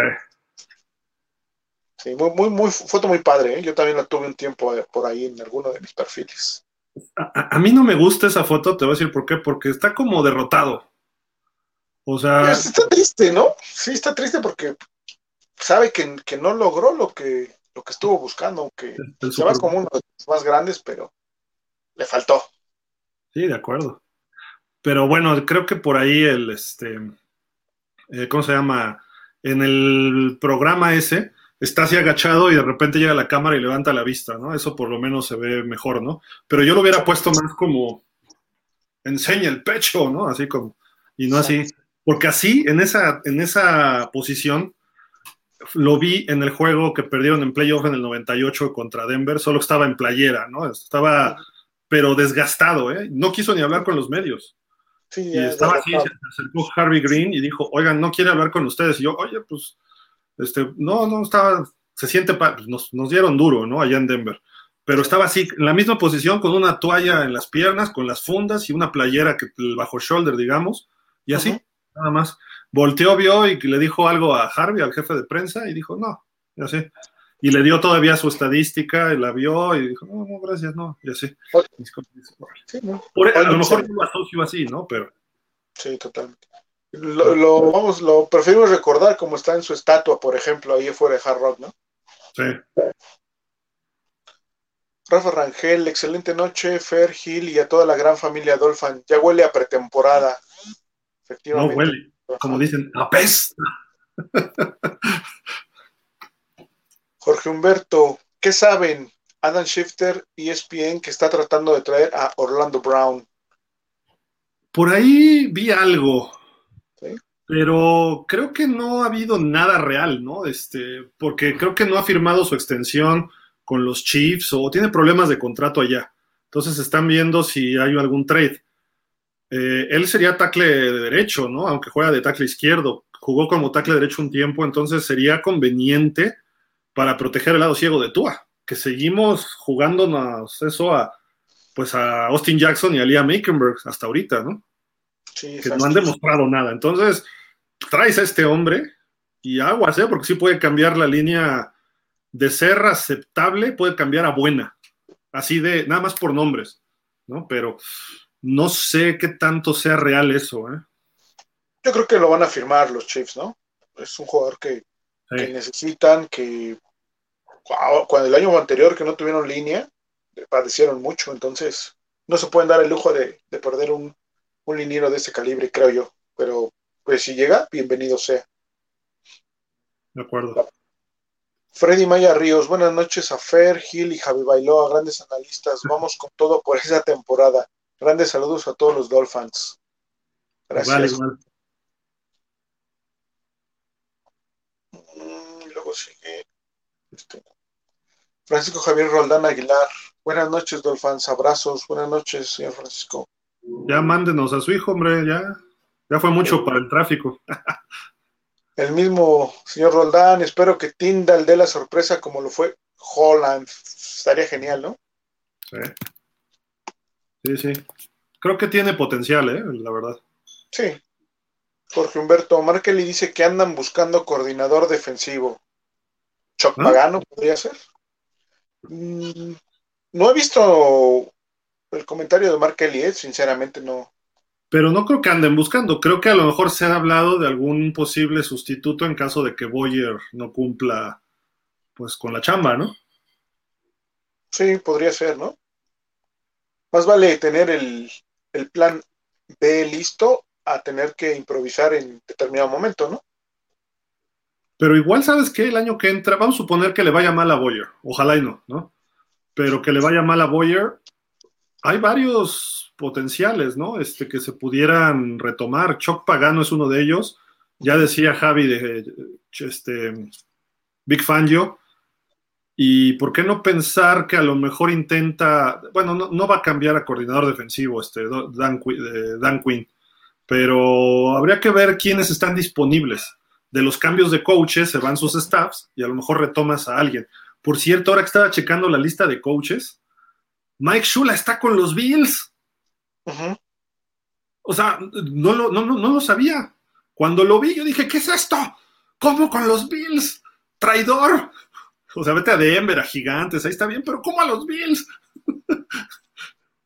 ¿Qué te digo, Gil? De Miami no cabe, al parecer no cabe. Todavía. No Exactamente. Jorge Humberto, ¿qué saben del Salón de la Fama y los dos Fins Zacatac? Pues eso se va a saber hasta febrero, antes del Super Bowl. Sí, falta mucho para eso, ¿no? Se espera que ahora sí Zach, Zach Thomas dé el paso, ¿eh? o sea, que ya la votación le favorezca, esperemos, esperemos. Sí, ojalá que, ojalá que sí, se lo merece, ya, ya lo comentamos el, el programa pasado, ¿no? Sí. Incluso Urlacher está haciendo ahí como que un poco de campaña para que, para que le toque. Urlacher dijo, ¿no? Que sí. debería estar en el Hall of Fame ya. Sí, exacto. Señor Francisco Javier Roldán Aguilar, Skylar puede ser otra sorpresa. Sí, podría ser también. Digo, cualquiera tiene la, la, capacidad, bueno, no cualquiera, pero de ellos, sí, cualquiera de ellos que fue seleccionado, pues puede dar el, el do de pecho, como se dice, ¿no? Para, para quedarse en el equipo y empezar a, a formarse una, una este, carrera en la NFL. Y Skylar tiene, ya lo dijimos, la, el genotipo, el prototipo de, de coreback. Entonces, podría ser una buena sorpresa. Yo esperaría que no lo veamos ni siquiera estar cerca de jugar, ¿no? Porque eso implicaría problemas con Tua y con Teddy Bridgewater, y me refiero a problemas de lesiones, ¿no? Uh -huh. Básicamente sería eso. Que haga, que haga, el equipo de prácticas o que quede como tercer coreback y, y, ahí que se esté desarrollando, ¿no? Eh. Jorge Humberto, Skylar se ve muy bien tanto de brazo como de la inteligencia de juego. El mismo Jorge Humberto, Good Morning Football, dice que Miami tiene todo para ser contendiente a pesar de Tua. A pesar. Eric Student, a pesar de Tua, Eric Student y nuestro coordinador defensivo, Josh Boyer, ¿no? ¿Quién, ¿Quién, dijo eso, Jorge? O sea, ha de haber sido este, el cuate que le va a los Bills, este, el güerillo, este, no me acuerdo el nombre. Pero... Es que luego, luego se la fuman muy temprano ahí en Good Morning Football, ¿eh? O sea, está, está duro. o no desayunan, no, no sé qué les pasa luego. Pero yo, lo veo por la conductora, ¿eh? no lo veo por los, los analistas. El, el, el, gordito, bueno, como gordito, grandote, ese apoya Ajá. siempre mucho Miami, no me acuerdo cómo se llama tampoco, pero este, sí. el, el, otro cuate, el que le va a los Bills, es, es, medio radical con los demás de la división, yo creo que fue el que dijo esto, pero Studeville no es malo como coach de corredores, ¿eh? Y Boyer sí está, veremos, ¿no? Igual que tú, esperemos que este año ellos demuestren que, que no están ahí nada más por, por suerte o por cuestión del azar, ¿no? Que están ahí por algo, ¿no? Los dos. Sí, Estuden, sí. yo no le veo problema, ¿eh? ¿Tú sí, Fer? No, yo creo que lo va a hacer bien con los corredores, digo, con... Estuvo apoyando la temporada pasada esa parte de los corredores y creo que con lo que se tuvo se hizo un trabajo de regular a, a bueno. Entonces, pues ojalá que ahora que tiene más material puedan dar ese, esa demostración de que tienen calidad como coaches, ¿no? Como coordinador no le fue bien, de acuerdo. No. Como coordinador, ¿no? Como coordinador, porque aparte ni siquiera tenía la coordinación él solo. Entonces, creo que su posición es como coach de corredores. Eh, es bueno. Rodolfo Martínez Juárez, Miami tiene mucho talento a futuro inmediato por desarrollar. Sí, sigue siendo, un- sigue siendo un equipo joven, aunque ya no de los más jóvenes como lo vimos ya en, en programas pasados. Ya es un equipo, digamos que de los de media tabla en cuanto a edad, y tienen que dar ese, ese estirón, ¿no? Con, con los jugadores que, que están ahí para ya no desarrollar el talento, sino que demostrar el talento ya. Sí, de acuerdo. Refugio García, la línea ofensiva más barata en la NFL, Miami en el 30 con 27.4 millones. Y eso que le dimos lana a. Armstead y a Williams, ¿no? Sí, si no seríamos la 32, yo creo, ¿no? Es que sí hay puro chavo. Eh, Creo que el más veterano es Dieter, ¿no? Mm, sí, sería Dieter. Pero todos son de segundo, tercer año, Austin Jackson, ¿no? Y para de contar. Ya. Sí. Entonces, obvio, eso baja los costos porque estás pagándole los precios, mejor, bueno, el costo de la línea, porque es lo que te cuesta, este, Novato, tienen sus contratos de novatos. exacto. Ahora, si, si funcionan esos jugadores en, en este año y el que viene, entonces se nos va a venir una situación un poquito problemática en cuanto a la lana, ¿no? Probablemente. Pero el año que entra hay muchos picks. Sí. Y puedes volver a iniciar una reconstrucción de líneas. Y es que estos cuates, o sea, sobre todo Austin Jackson, eh, Solomon Kindley y Robert Hunt, no, Robert Jones. Ellos tres como que han quedado de ver. Robert Hunt es el que sí se ha visto mejor, ¿no? Sí. Entonces, si esos tres no funcionan, pues entonces ya les dices, ¿sabes qué? Llégale. Y mejor el año que entra ya te traes otros dos, tres linieros de picks altos, ¿no? Sí, sí, sería bueno, sí. Rodolfo Martínez Juárez, ¿dónde está Javi Tailoa? Se le extraña. Es que fue por la playera autografiada del Barça de, de Tua. de Tua. Ándale, no, lo vamos a ver, que con esa sí lo vamos a ver al buen Javi. Va, va a salir con la playera ahorita de- del Barça y todo. Barcelona, sí, claro. Jorge Humberto, ¿dónde está el señor Javi Bailoa? Todos lo aclaman. Lo estamos Ay. esperando. Por ahí viene, una disculpa. Ha, ha llovido mucho y muy fuerte aquí en la Ciudad de México, entonces ya saben cómo se pone los que están por aquí y los que no, pues les contamos que se pone bastante pesadito. Oscar Vázquez, buenas noches, Ferry Gil, buenas noches. Buenas ¿Qué hubo, noches. Luego viene Rodrigo Chio Yáñez. Buenas noches, Dolphins. Muy buen programa cada martes. Gracias, Rodrigo. Gracias, Rodrigo. Saludos. Mario Ricardo Gómez Cortés. Buen programa. Ya veremos qué hacen tus delfines. Uh, Ma- eh, Ma- Mario es un sobrino. Ah, pues ya vele echando lana con Chicago, ¿eh? Le va a los osos. Este, fíjate. ¿no? ¿Le van los osos y nos dice eso? ¿Cómo? Eh, Vamos poniéndole ahí una puestita, no sé, este, una comida. Felicidades a su hijo que está jugando de coreback allá en los. ¿Cómo se llaman? Los de Cuautitlán Izcalli, los dragones, me parece. Dragones rojos. Ajá, ajá. Jorge Humberto, ¿por qué Deshaun Watson todavía no recibe sanción? Según un periodista en Texas, todavía no se ha dado porque hay más de fondo que saben. Salieron otras demanditas, ¿no? Por ahí, pero civiles. Entonces, ¿Sabes qué salió lo, lo último que vi? Creo que Sports Illustrated lo sacó. Los Texans llegaron a un acuerdo con otras 30 mujeres para que no lo denunciaran. O sea, estamos hablando de 64 chavas. Entonces los Texans les dijeron, a ver, ya, porque los Texans están embarrados hasta la cabeza, ¿no?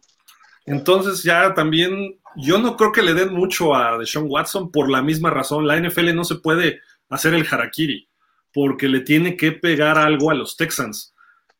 Y por eso están pensándolo bien. Ya tiene todos los elementos hasta ahorita. Una juez, una ex jueza que, lo eh, vio el asunto, presentaron por un lado este, la Asociación de Jugadores, de Sean Watson, la liga, checó todo y ella ya tiene todos los elementos, pero se están esperando porque yo creo que no saben qué hacer. yo, lo, lo, lógico es que deben echarle ocho partidos, o la mitad de la temporada, a lo mejor nueve, no sé si varíe ahorita, pero va entre seis y ocho partidos las sanciones promedio de esto, y dejarlo abierto para cualquier otra cosa que ocurra. La situación es que ya se arregló, de, lo que él se arregló de 24 chavas, ya se arregló con 20, pero hay cuatro que siguen necias no necias, siguen en su papel, no, no, no, no, no o sea, se oyó mal, discúlpenme, eh, siguen ellas pensando que no merece un, este, un acuerdo económico. Y pues este asunto va a seguir. Pero esos cuatro asuntos civiles, porque no son penales, se van a ver hasta febrero, marzo del 23. Entonces la NFL no va a tener más elementos. O sea, va a ir a juicio civil hasta marzo del 23, principios de marzo. Entonces no puede, no tienen más elementos ya para juzgar.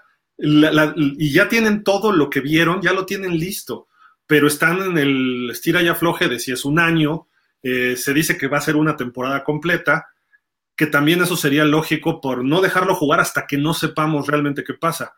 Pero ya dos años de, de, de perder una, este, su juego, un tipo como Sean Watson, puede ser este, difícil, ¿no? Pero no sé, es un tipo talentoso, creo que puede recuperarse, pero la realidad yo le daría si fuera el NFL, 8, pero con una opción abierta a ver qué pasa, ¿no? Si siguen subiendo los números de demandas o quejas o como se llamen, pues ahí te podríamos este, aumentar la sanción, ¿eh? Y a ver cómo te arreglas en marzo. Que a final de cuentas, eh, un juez le puede decir, pues les debes 10 millones a cada chava de estas cuatro, porque sí, te pasaste de vivo, ya cárcel, ya, y, y con base en esa sentencia, sí podrían eh, denunciarlo penalmente si es que ocurre, aunque ya lo negaron, pero podrían cambiar de distrito. Es un relajo legal también, ¿no? Pero es difícil que caiga en la cárcel, entonces yo creo que el NFL debe ya dejarlo jugar y mejor ponerlo al, al juicio público. Imagínate cuando se paren un partido oh, Watson. Qué fuerte. La gente, pero ya sales de ese problema. O sea, ya que lo abucheen, que la gente le grite, a lo mejor hasta le avientan cosas, ve tú a saber, ¿no? Pero ya que salgan de esa bronca, que juegue lo que tenga que jugar, y si sale algo más, pues te vas de por vida, papá, ¿no? Como lo hicieron con Ray Rice, que lo habían sancionado cuatro o seis juegos, y luego salió el video donde golpeaba a la prometida y se fue de por vida. Sí, yo solo diré que de la que nos salvamos. Sí, de acuerdo. Refugio García, Justin Here ha comentado que Mike Gesicki no le extendieron el contrato porque Miami lo quiere ver en la nueva ofensiva y que quieren ver a Hunter Long como el potencial reemplazo. Pues debe ser Chris Greer, ¿no? El gerente. Sí. ¿Qué dije? Perdón. No es que tiene escrito ahí refugio Justin, pero. Justin Here. Sí, Justin. yo creo que debe ser Chris. Chris Greer, ¿no? Debe ser. Uh -huh. Arrabal Chosno, buenas noches al panel, Gilfer y Javier, saludos desde San Juan del Río Querétaro. Saludos hasta allá. Saludos. José Ramón Cervantes, saludos Fer y Gil, saludos. Saludos, saludos. Iván MTR, saludos al panel, excelente programa, ya escuché todos sus programas en las últimas dos semanas. Saludos desde Ukia, California. ¿Dónde es eso, este, Iván? Gracias por seguirnos desde allá. ¿Cómo se llama? ¿En dónde es U U Ukia o cómo se pronuncia? Ukaya o qué será? Es un nombre medio indio, no sé. ¿no? Bueno, sí, a lo mejor lo pronuncié mal, probablemente. No, no, quién sabe cómo ah. se ¿no? Sí. Ukia. Lo lógico a es Ukia, ¿no? Pero, o sea. A ver si nos dice Iván dónde, dónde está, ¿no? Nos dice un poquito más. Sí. Arrabal Chosno, estamos número 67 en la línea ofensiva también de los grandes jugadores de Miami y también en la posición en toda la liga, Kuchenberg. Sí, Bob Kuchenberg fueron sus primeros años en los 70 cuando Miami llega a los Super Bowls y él llegó, si no me recuerdo, creo que todavía jugó el Super Bowl con Marino, el, el 19, en el 84. Pero este cuate ha tenido varias veces, fue finalista de Hall of Famer y se quedó corto. Y pasó ya la lista de los seniors y él junto con Mark Clayton, lo dijimos la semana pasada, eh, avanzaron a semifinalistas de la lista de seniors, de 25 son ellos dos. Entonces, tiene chance. Era un gran jugador, ¿eh? Era un gran jugador Bob Kuchenberg, de los mejores guardias en su momento. Entonces, ¿Por qué no? Ojalá, ojalá y él pueda dar ese brinco. Sí. Refugio García, para el 2023 son varios agentes libres como Tyken, Austin Hopper, Evans Ingram, Evans Ingram, Dalton Schultz, O.J. Howard. ¿Eh? Oye, Howard ha estado muy lesionado. Evan Ingram es el de los, eh, bueno, o Howard de Tampa. Evan Ingram es de los este, gigantes, no, sé si ya salió de los gigantes, pero se le caen los pases de las manos, mejor no. Austin, Hooper o Hooper, es Hooper. Este, creo que él es más eh, eficiente, pero pues yo firmaría, es mejor que Siki, que quizá Dalton Schultz pudiera ser el mejorcito, pero no creo que lo suelte Dallas. Ahorita también lo tienen en su año como franquicia, si no mal recuerdo. Entonces yo creo que él se va a quedar porque es de la base de los Cowboys. De todos estos, incluyendo a Schultz, creo que Gesicki es mejor que todos ellos. Sí, coincido. Yo me quedaría con Gesicki. Y lo que decían de Hunter Long, hay que probarlo, ¿no? Porque llegó con cartas buenas, ¿no? A, los Dolphins. Sí. Él es de Penn State, ¿no? ¿De dónde es? No, era de la, del mismo college de Brian Flores, de, del Boston College. Ajá. De Penn State es Gesicki. Ah, sí, es Gesicki, ¿verdad? Sí, cierto. Mauro Alejandro Monroy se seña. ¿Saben quién será el centro titular para el 2022? ¿Del, del Barcelona, del Madrid o de los Dolphins? Porque está hecho. centro delantero. Ese es el único seguro. Parece que Connor Williams, ¿no? Exacto, te iba a decir eso. Hasta ahorita, pues es este Connor Williams y o Michael Dieter.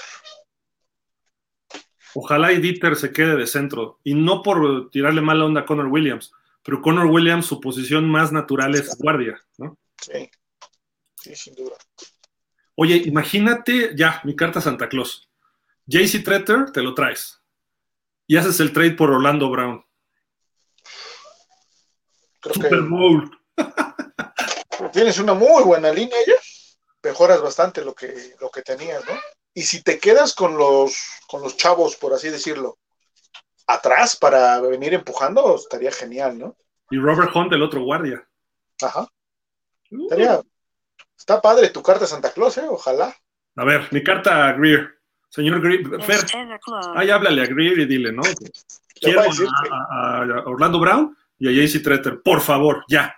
Tiene dos semanas para firmarlos. a decir que le va a llegar un mensajito tuyo a ver que, que lo cheque. Ni lo va, a decir Gildardo, no, no. Este me estuvo tirando la temporada pasada, ¿no? Ah, bueno. Iván MTR, esperemos se juegue lo más posible con el throwback para celebrar a nuestros invictos y gloriosos Dolphins del 72. Ojalá sería genial, sería genial que se usara ese, ese uniforme completo, ¿no? Sí, sí. Y así deberían jugar ya siempre, no nada más esta temporada. Jorge Humberto, ¿y que va a haber un y que va a haber un casco también y parche conmemorativo? No sabemos todavía, Jorge Humberto. En cuanto sepamos algo, nosotros lo, o lo publicamos o lo comentamos en algún programa, pero. El parche seguro, ¿eh? El parche seguro va a estar. Pero ese es de cajón, o sea, no puedes no ponerlo, ¿no? Y es algo que ya con lo que ya contamos. Hubo en el 25, ¿no? Y en el. Sí, en el 25. No me acuerdo. De la temporada perfecta del 25 sí hubo. Sí. Parche, ¿no? En el jersey, pero no me acuerdo si otro año, pero pues debe, haber, ¿no? Oh, sí, ese debe ser de cajón y esperamos algo más, ¿no? Obviamente. Y, además que sea muy grande para que todos los de la NFL nos critiquen. Ay, ustedes con su temporada perfecta. Pues si es tan, tan fácil como ustedes creen, háganlo. O sea, para presumir. Es más, el logo del medio campo del estadio debería traer ese ahorita, sí, ese, parche. Ese parche. bueno, ese, diseño, ¿no? todavía, todavía, ni conocemos el diseño, esa es la realidad. También falta que salga ese diseño. Normalmente es el, diamante con el. En este caso sería el 50, ¿no? Así como fue el del 25, pero pues vamos a esperarnos. Sí, sí. Jorge Fergadís, saludos ya casi a nada de la temporada. Les recuerdo, si se va les recuerdo, si se va a realizar un o unos fantasy para nos, nos informen cómo y de a cómo. ¿Quién había dicho? ¿Jorge? ¿Tú lo habías dicho Jorge o alguien más? No, fue, ¿no? fue alguien más, ¿no? Híjole, perdonen la memoria, pero es que sí. Pero sí ya, o sea, de que se van a hacer, a lo mejor se hacen hasta dos grupos, ¿no? Porque creo que tiene un límite para organizarlo, pero en cuanto nos escriban al inbox, sabes que no he checado el inbox, a lo mejor ya está el mensaje y no lo he pelado, pero este, si, si es eso, eh, pues les avisamos y lo publicamos para que se vayan inscribiendo y habían dicho que como de 200 pesos, ¿no?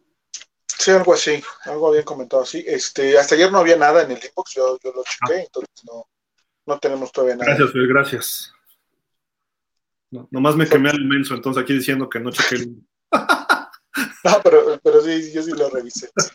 Porque Humberto, ¿y que habrá un casco negro? No, por Dios. Pues, hay uno de, de Carolina, ¿no? Está, está, bonito nada más. De Miami no creo que sea un casco negro, eso lo veo complicado. Creo que el, creo que el blanco está bien con el logo anterior y creo que para todos los Dolphins o la mayoría de los Dolphins estaríamos muy a gusto con, con ese con ese casco esta temporada, ¿no? Sí, claro. Iván Benacuit, saludos. ¿No creen que Jake Scott debería ser Hall of Famer? A ver, ¿tú cómo ves que sí? Yo creo que sí. Eh, digo, no, no, no todos los MVPs de Super Bowl deberían ser Hall of Famers el caso de Malcolm Smith, el linebacker de Seattle, o Larry Brown, el corner de Dallas, no necesariamente por default tienes que ponerlos de Hall of Famers, pero la gran mayoría, Jake Scott tuvo como cinco temporadas aceptables. Entonces yo, yo, yo creo que sí podría ser, pero está siendo afectado porque Miami no lo ven bien. O sea, si, si, si hubiera más, si, si Don Shulas viviera y si Dan Marino estuviera más involucrado y Miami tuviera buenos años, ya son tres condicionantes, ¿eh? escuchen, o sea, vean, y Miami estuviera en playoff cada año, a lo mejor empezarían a, ver más a jugadores, ¿no? Pero a mi gusto sí merecería, pero a lo mejor entra como senior después también. ¿Qué huele? El buen Javi Bailoa acaba de llegar con nosotros. Aloha, Javi Bailoa. Para los que lo estaban aclamando, ya llegó. Javi, hay como 20 comentarios que te piden a gritos. Hola, buenas noches. Pues es que no. No, es que esta, esta lluvia está triste porque creo que dicen que Tua no va a levantar. no, decía no. La verdad, que fuiste por tu jersey del Barcelona para que te confirmara. Curiosamente es, es de los equipos que más mal me cae, entonces no. ¿Quién? Ah, ¿El amigo o el Barça? el Barcelona, el Barcelona. Ok, ok. ¿También eres madridista? Más o menos. Hijo. Qué bueno, Javi, qué bueno. Este. No, pues buenas noches. Ahora sí que un poquito tarde por la tormenta en la ciudad y pues no, se no pude llegar antes. Una disculpa. Pero Dios los hace y ellos se juntan, los madridistas ahí. Saludos, Javi. Jorge Humberto, let's go, ya viene. Así, ya viene, ya viene. Juan Carlos García, hola Fer Gil, buenas noches y linda noche a todos los Dolphins. Cada vez más cerca del inicio de la pretemporada. ¿Podrían darnos un adelanto de los planes para el grupo de Dolphins en actividades, programas, reuniones, fantasy, quiniela, etcétera? Sí, Juan Carlos, este, del, fantasy ya dijimos, nada más que este, nos lo organice quien dijo, y si no lo organizamos nosotros, no pasa nada, ¿no? Nada más denos un poquito de tiempo y lo hacemos. Quiniela, normalmente invitamos a la gente en, la de pausa, ahí nos sumamos todos, ¿no? Porque es más abierta y hay más gente. Ahora, no le metemos lana, ¿eh? O sea, si tenemos patrocinadores en pausa, les regalamos al final algo. Hemos regalado este, lentes oscuros, hemos regalado este, algunos recuerditos, etcétera, ¿no? Pero eh, esa es la idea de la quiniela, divertirnos, ¿no? Y si, quieren, por su cuenta o acá en Dolphins le echamos y el que quede mejor de Dolphins, yo no tengo inconveniente. Personalmente yo no, me gusta meterle lana, porque no gano. si ganara... Pero no, si, si, gustan, lo organizamos independiente, como ustedes digan. O sea, no tengo bronca, Juan Carlos. Y, este, y de las reuniones, la idea es hacerlas este año ya, irnos a ver los partidos juntos. Dicen que viene la quinta ola fuerte ahorita, ¿no? Que está pegando muy fuerte. Eh, cuídense y a ver si en septiembre nos reunimos. Y además, Dolphins, Pausa, NFL México Fans y otros clubes de fans de otros equipos, tenemos la idea de hacer el kickoff party este año, que es un tochito, una reunión de fans, etcétera, ir con la familia un sábado, un domingo antes de que inicie la temporada y a lo mejor echamos un tochito. Igual hasta hacemos un mini torneo, ¿no? Eh, los Raiders, los Cowboys, los Steelers, los Dolphins y estamos ahí un día, nos prestan un campo y ahí a lo mejor este, pues, trataremos de a lo mejor hacer un trofeo o diplomas, algo así, ¿no? Y a lo mejor los chavitos pueden jugar el tochito. La idea es una convivencia, ¿no? O sea, y si hay patrocinios, estarán ahí presentes. Eh, la idea que, hemos tenido en otros eventos es que van eh, a ofrecer comida. Vamos a hablar con nuestro amigo de los Pats. Sí, es, es mi amigo. Él no tiene nada que ver con Belichick y Brady. Se llama Víctor Barrón, pero él tiene un restaurante. Entonces él puede llevar y hace las hamburguesas y vende hamburguesas ahí en esos eventos. Eh, y si no, tenemos otros contactos que pueden ir a ofrecer ahí alimentos, ¿no? Entonces, eh, esa es la idea, convivir un sábado o un domingo antes de la temporada, todos juntos y vernos, darnos el abrazo después de tres años o dos años y medio, no sé, y empezar a reunirnos semanalmente. A lo mejor ahí nos tomamos fotos, luego invitamos exjugadores de Liga Mayor y convivimos con ellos, etcétera. Entonces, eh, les vamos a ir avisando en agosto para, esto sería, si la temporada inicia el 11, a lo mejor el 4, 3, 4 de septiembre sería esto, más o menos. Y las reuniones ya estamos por cerrar también otra vez, ¿eh? con Buffalo Wild Wings, nada más es eh, corroborar, ahí en la colonia, ay, ¿cómo se llama esta colonia? Bueno, ahí en la del Valle Norte. ¿Ya en Narvarte? No, no es Narvarte, ¿verdad? Todavía. No, porque Narvarte es del otro lado de, de Cuauhtémoc. Eh, eh, ¿Qué es Roma Norte? ¿Roma Sur o del Valle Norte? No sé. Roma Sur, algo así. Donde acaba Gabriel Mancera y empieza Monterrey. Se ve desde la calle el Buffalo Wild Wings. No es Plaza Delta, que ese está sobre Cuauhtémoc, que este es en el eje 2 poniente y viaducto. Pero les daremos la dirección y todo, y ahí esperemos reunirnos, este, esperemos que todo siga bien con la pandemia y mejorando, me refiero, y ahí nos vemos, sin, sin problema. Mauro Alejandro Monroy se seña, es un calendario complicado, sin embargo, para calificar es necesario ganarle a los mejores, es la única forma de crecer en esta tan competitiva liga. de acuerdo. Pablo Carrillo Cosío, Gil, siendo muy realista, creo que hablando del calendario, primero el juego inaugural es el más importante. De ahí, si se gana en casa contra Rats, se gana la confianza del coach con sus jugadores, ¿no creen? Pues importante, ¿no?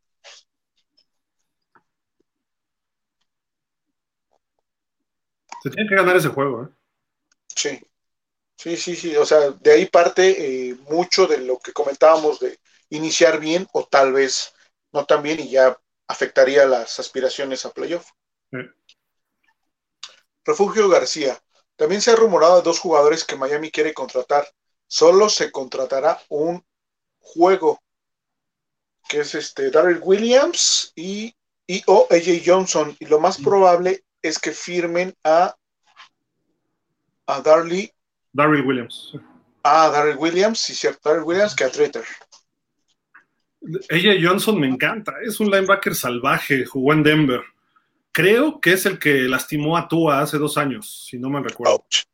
Le puso dos, tres cat. Está medio salvaje, ¿eh? es medio loco. Pero pues es que un linebacker tiene que ser así, no, no lo juzgo, ¿no? No, no, no lo juzgo que lo ponga a prueba otra vez a ver si resiste el golpe. Ahora en el scrimmage, ¿no? No, no es cierto, no es cierto. Juego amigo, ¿no? Que, pruebe a, a, este, al de Bills mejor, ¿no? Ah, bueno, sí. Sí, de ahí sí. Luz Elena, saludos. Esta temporada terminamos 17-0 en temporada regular. Luego les digo cómo nos va en playoffs. ¿Ok, Luz? de una vez. Suena bien. 3-0 en playoffs. ¿Dónde firmamos? O sea, ¿dónde, ¿dónde se retoma la película? Sí, claro. Jorge, Jorge Fergadís, el año pasado le ganamos a Baltimore, en teoría sin ofensiva. Creo debemos ganarle este año, quizá con la carrera. A Bengals y Chargers se les ganó igual y sin línea ofensiva. Si se pierden estos tres juegos, yo creo sería un retroceso. Por esas razones, no, Fer, no porque sea Gilbert, digas que ganan. Es el no, de rebote. Sí, caray. No, Jorge, este, tú sabes que yo le.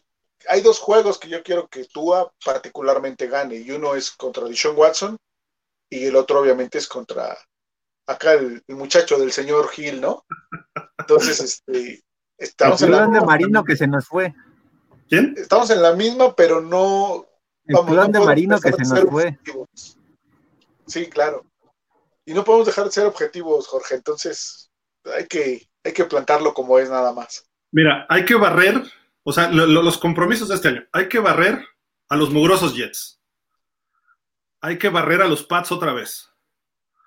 Hay que ganarle a los Steelers con Brian Flores y Fitzpatrick. Hay que ganarle a. Tua tiene que ganarle a Herbert y a Burrow. Ya van cinco juegos obligados.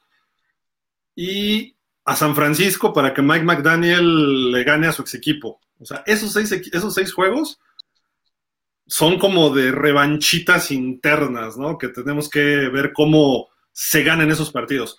Y aparte ya el pilón es ganarle uno a Búfalo, por lo menos, ¿no? Que suena mediocre. Ay, vamos a ganarle uno nomás. No, pero Búfalo es candidato a ganar el Super Bowl.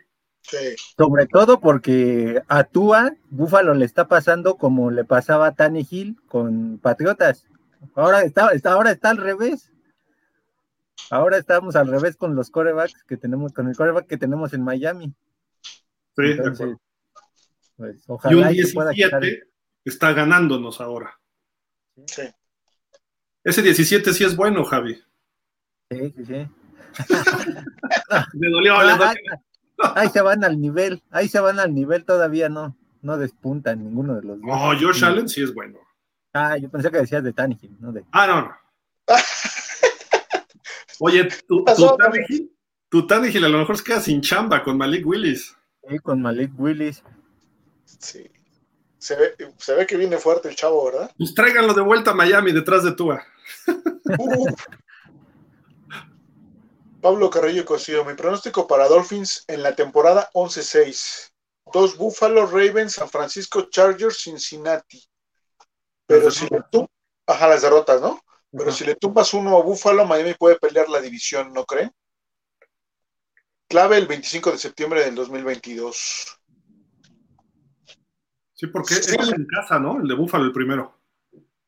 Ajá que también sería ver qué tan complicado es el cierre de Búfalo en diciembre, ¿no? En diciembre y la primera semana de enero, para saber si ahí Miami todavía siguiera en la pelea, qué ventaja puede tener Miami en diciembre. Entonces, habría que ver cómo está el calendario de Búfalo en diciembre y parte de enero para saber si Miami, este, llegando al, a la segunda semana de diciembre, todavía le pueda tumbar la división.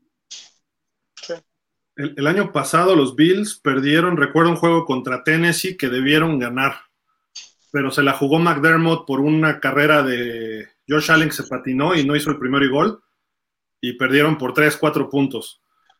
Y luego perdieron otro juego con Jacksonville que no tenían que perder. Igual nosotros, nos pasó lo mismo, ¿no? Pero eh, de repente Buffalo entra en rachitas medio raras, ¿no? o peca de soberbia no, no es invencible, pues es a lo que voy, pero pues mejoraron este año, ¿no? Von Miller puede ayudarles, llegó otro este, linebacker por ahí que no me recuerdo, y sus receptores se ven bien otra vez. Corriendo está, me parece, Matt Brida, ¿no? Con ellos. Sí, creo que sí. Y sí. Y el traidor de Max Shula.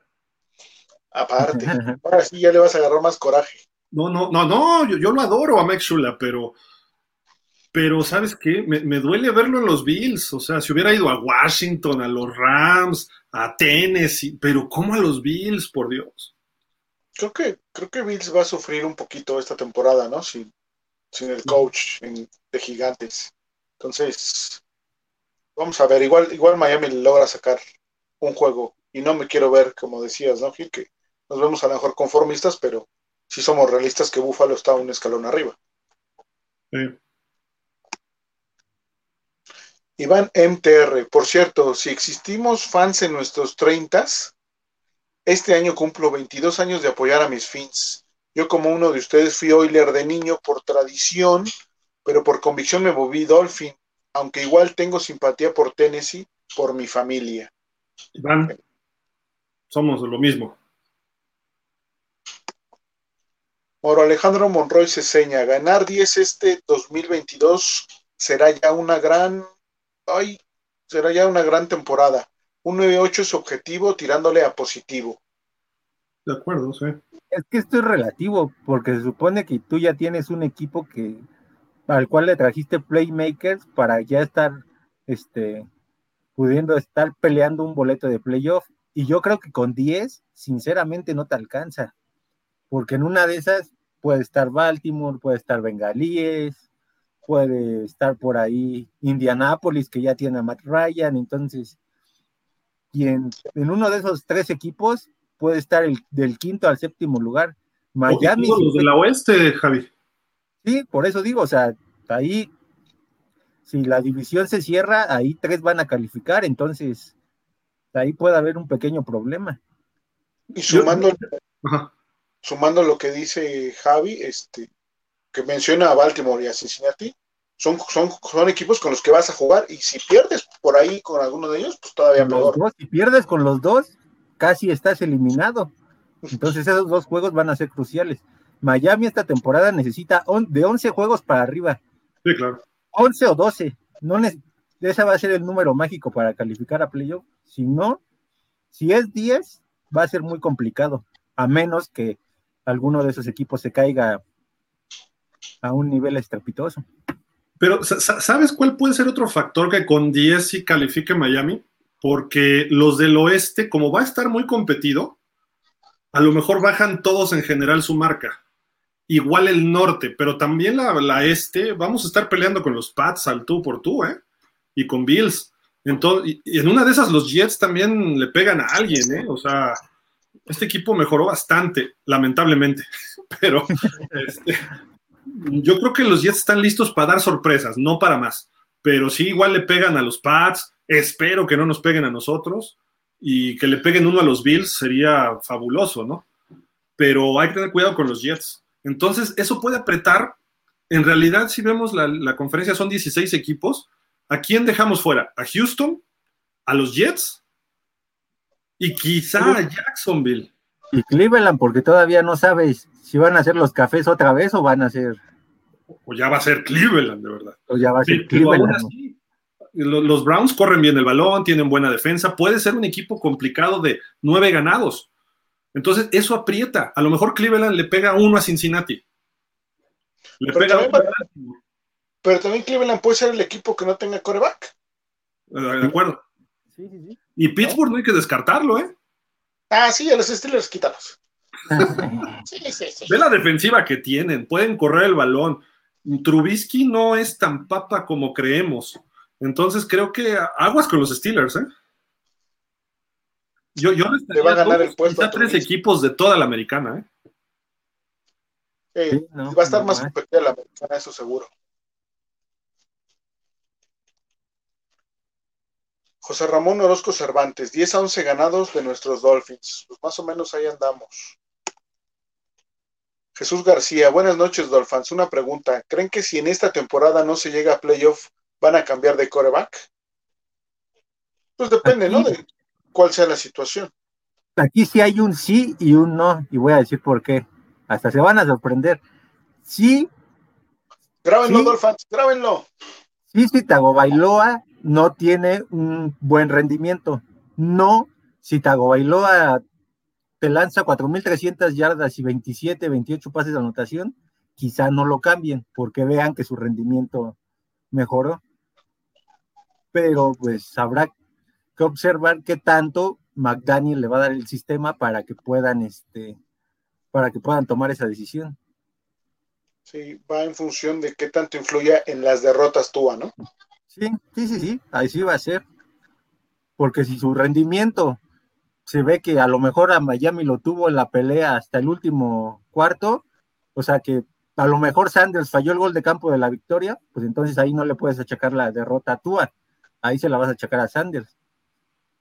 Entonces, si ciertos factores, un fumble a lo mejor de Edmonds o de, de Monster, ya deja de echar culpas a todo el mundo, Javi, por no, O sea, si vemos, si vemos los factores que pueden influir en el juego y ves que el rendimiento de Tua es de 200, 250 yardas y dos pases de anotación, que es lo que más o menos se le pide, puedas dejarlo otra temporada más, pero sí va a depender de que no influya tanto en las derrotas. Yo, te digo algo, ¿eh? De Tua.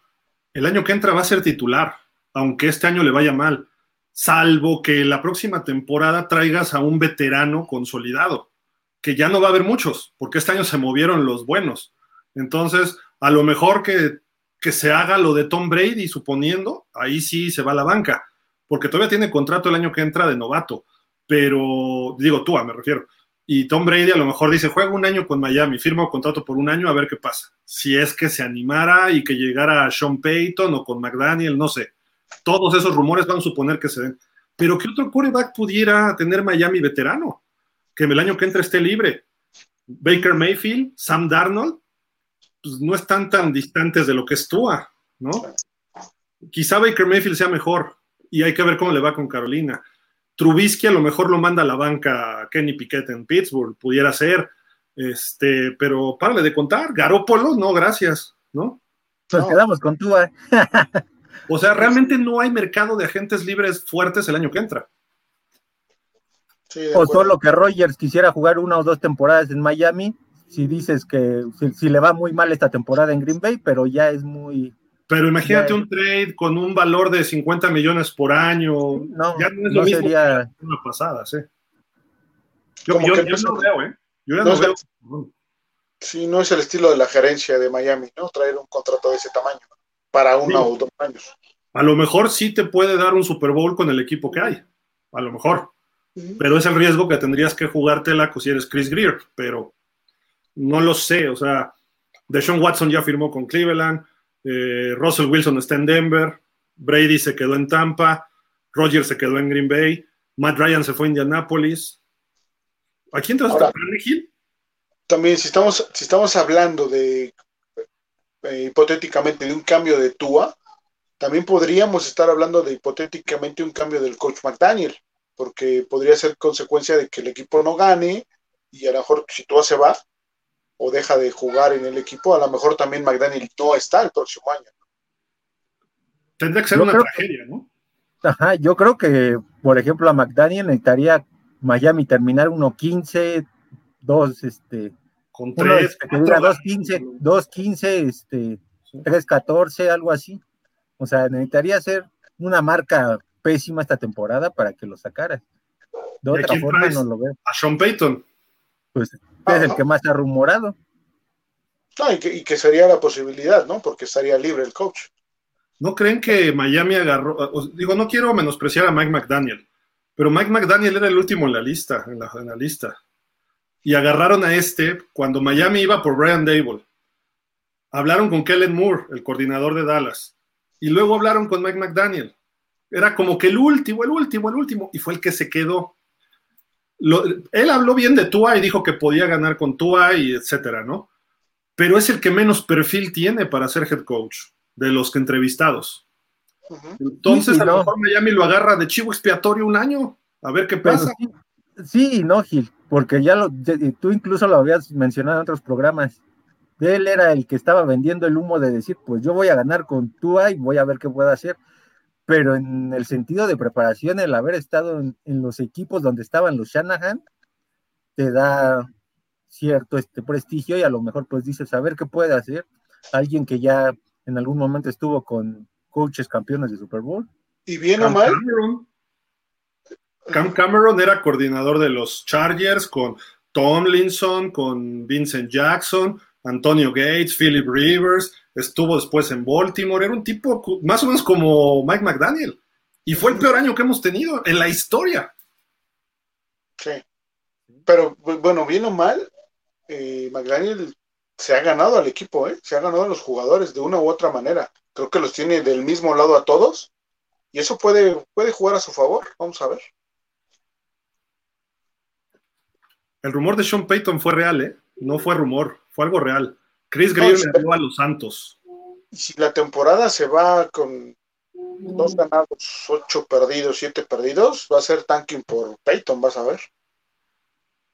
Le vamos a, van a mandar a hacer una piñata de flores por haber destapado un escándalo así.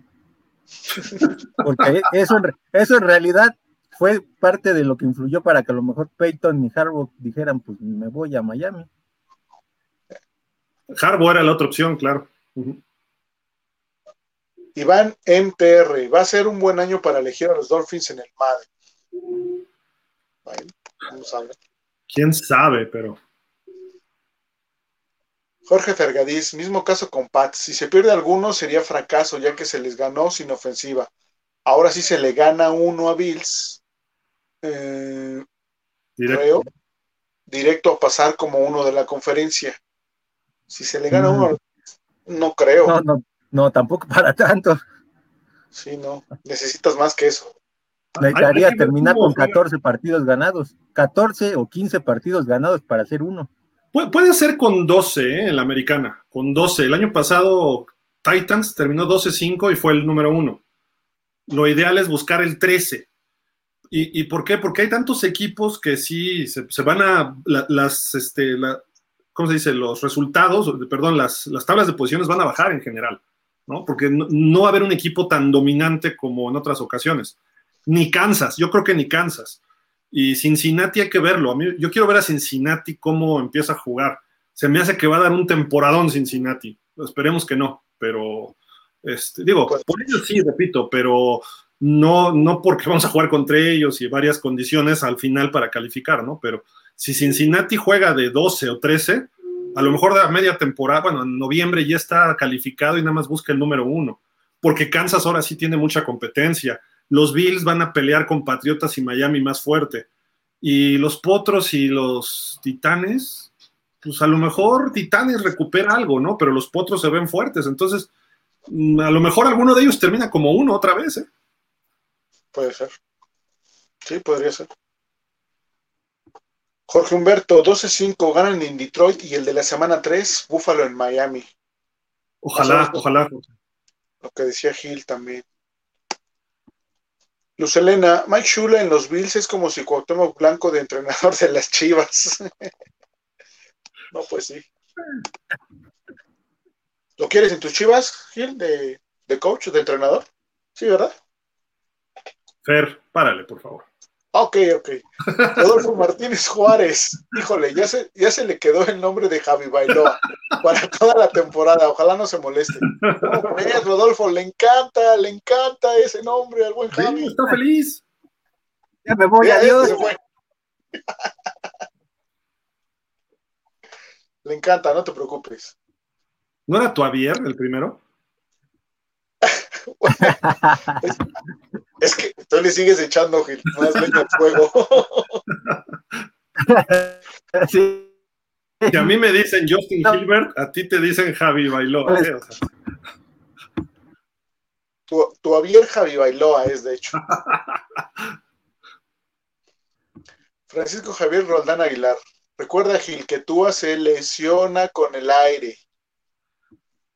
Y lo, lo hemos dicho, señor Roldán se va a lesionar. Hay que ver cuántos partidos se pierde.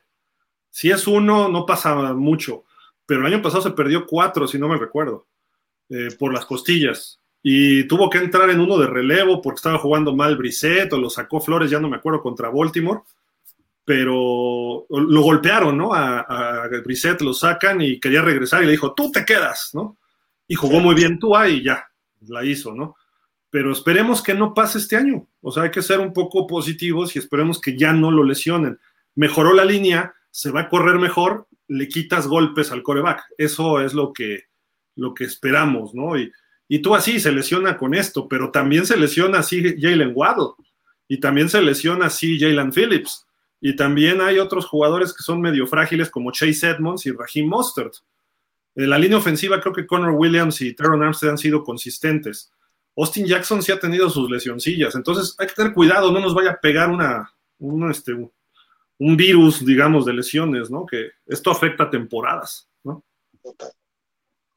Miguel Ángel Muñoz Cruz, saludos amigos y hermanos Dolphins, abrazo a Javi, Fer y Gil, Gil Bailoa. sí, ya huele a pretemporada.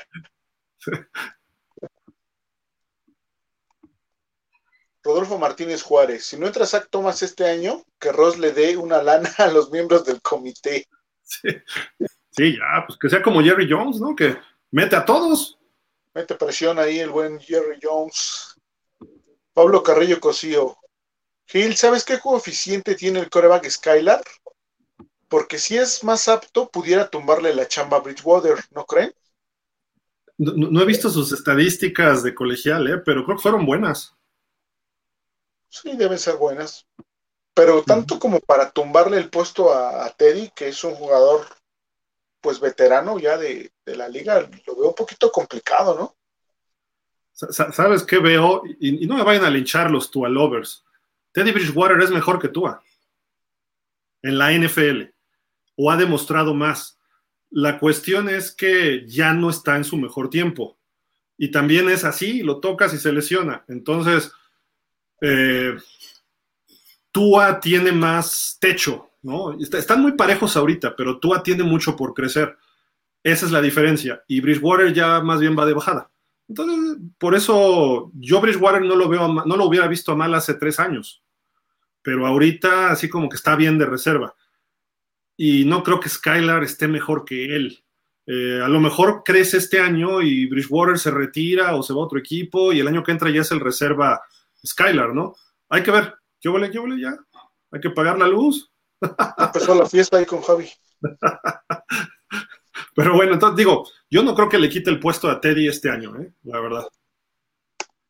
Yo veo más factible que Teddy pudiera banquear por lesión, no, no tanto, aunque juegue mejor Teddy, en la pretemporada va, va a iniciar Tua, pero a lo mejor por una pequeña lesión y Teddy Bridgewater entra y mueve la ofensiva mejor que Tua, aguas, porque no regresa Tua, ¿eh?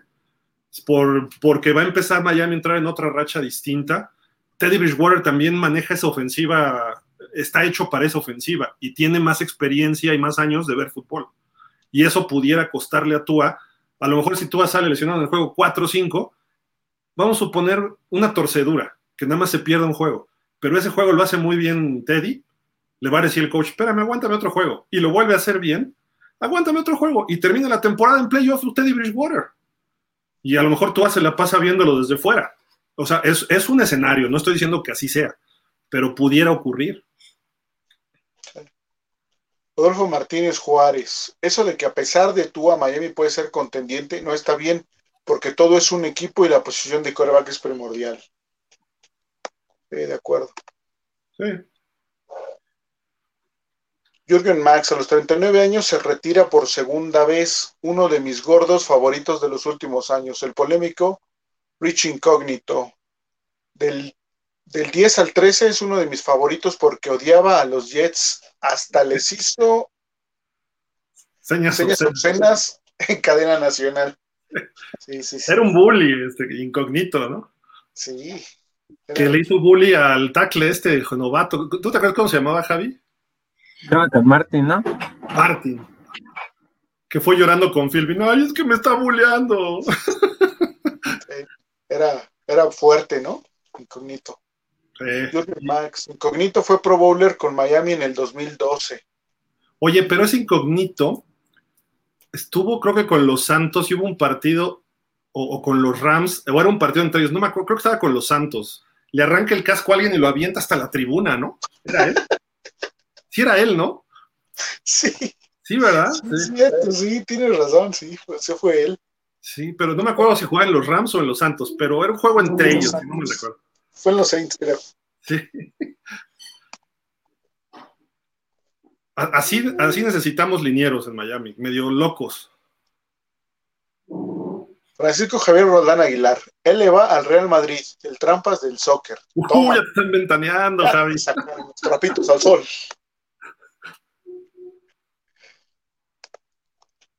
Rodolfo Martínez Juárez, no son 64 chavas más, han de ser como 100 más. Esa edición Watson es bien calenturiento. no tiene llenadera ese muchacho, caray. Está bien, pues quería romper récords. ¿no? Rodolfo Martínez Juárez, que no castiguen a Watson un año de castigo. Que no castiguen a Watson un año de castigo. Va a tener mucho tiempo libre para seguir haciendo tropelías. sí. Iván MTR, al norte de San Francisco. Ah, ya. Ah, el- el- la ciudad de California, ¿no? Di- Dicen que es bien bonito el norte de California y Oregon, esa parte. Yucaiai, así se pronuncia. Yucaía. Ah, Yucaía, Yucaía, perdón, sí. gracias, Iván. Qué padre que vives allá.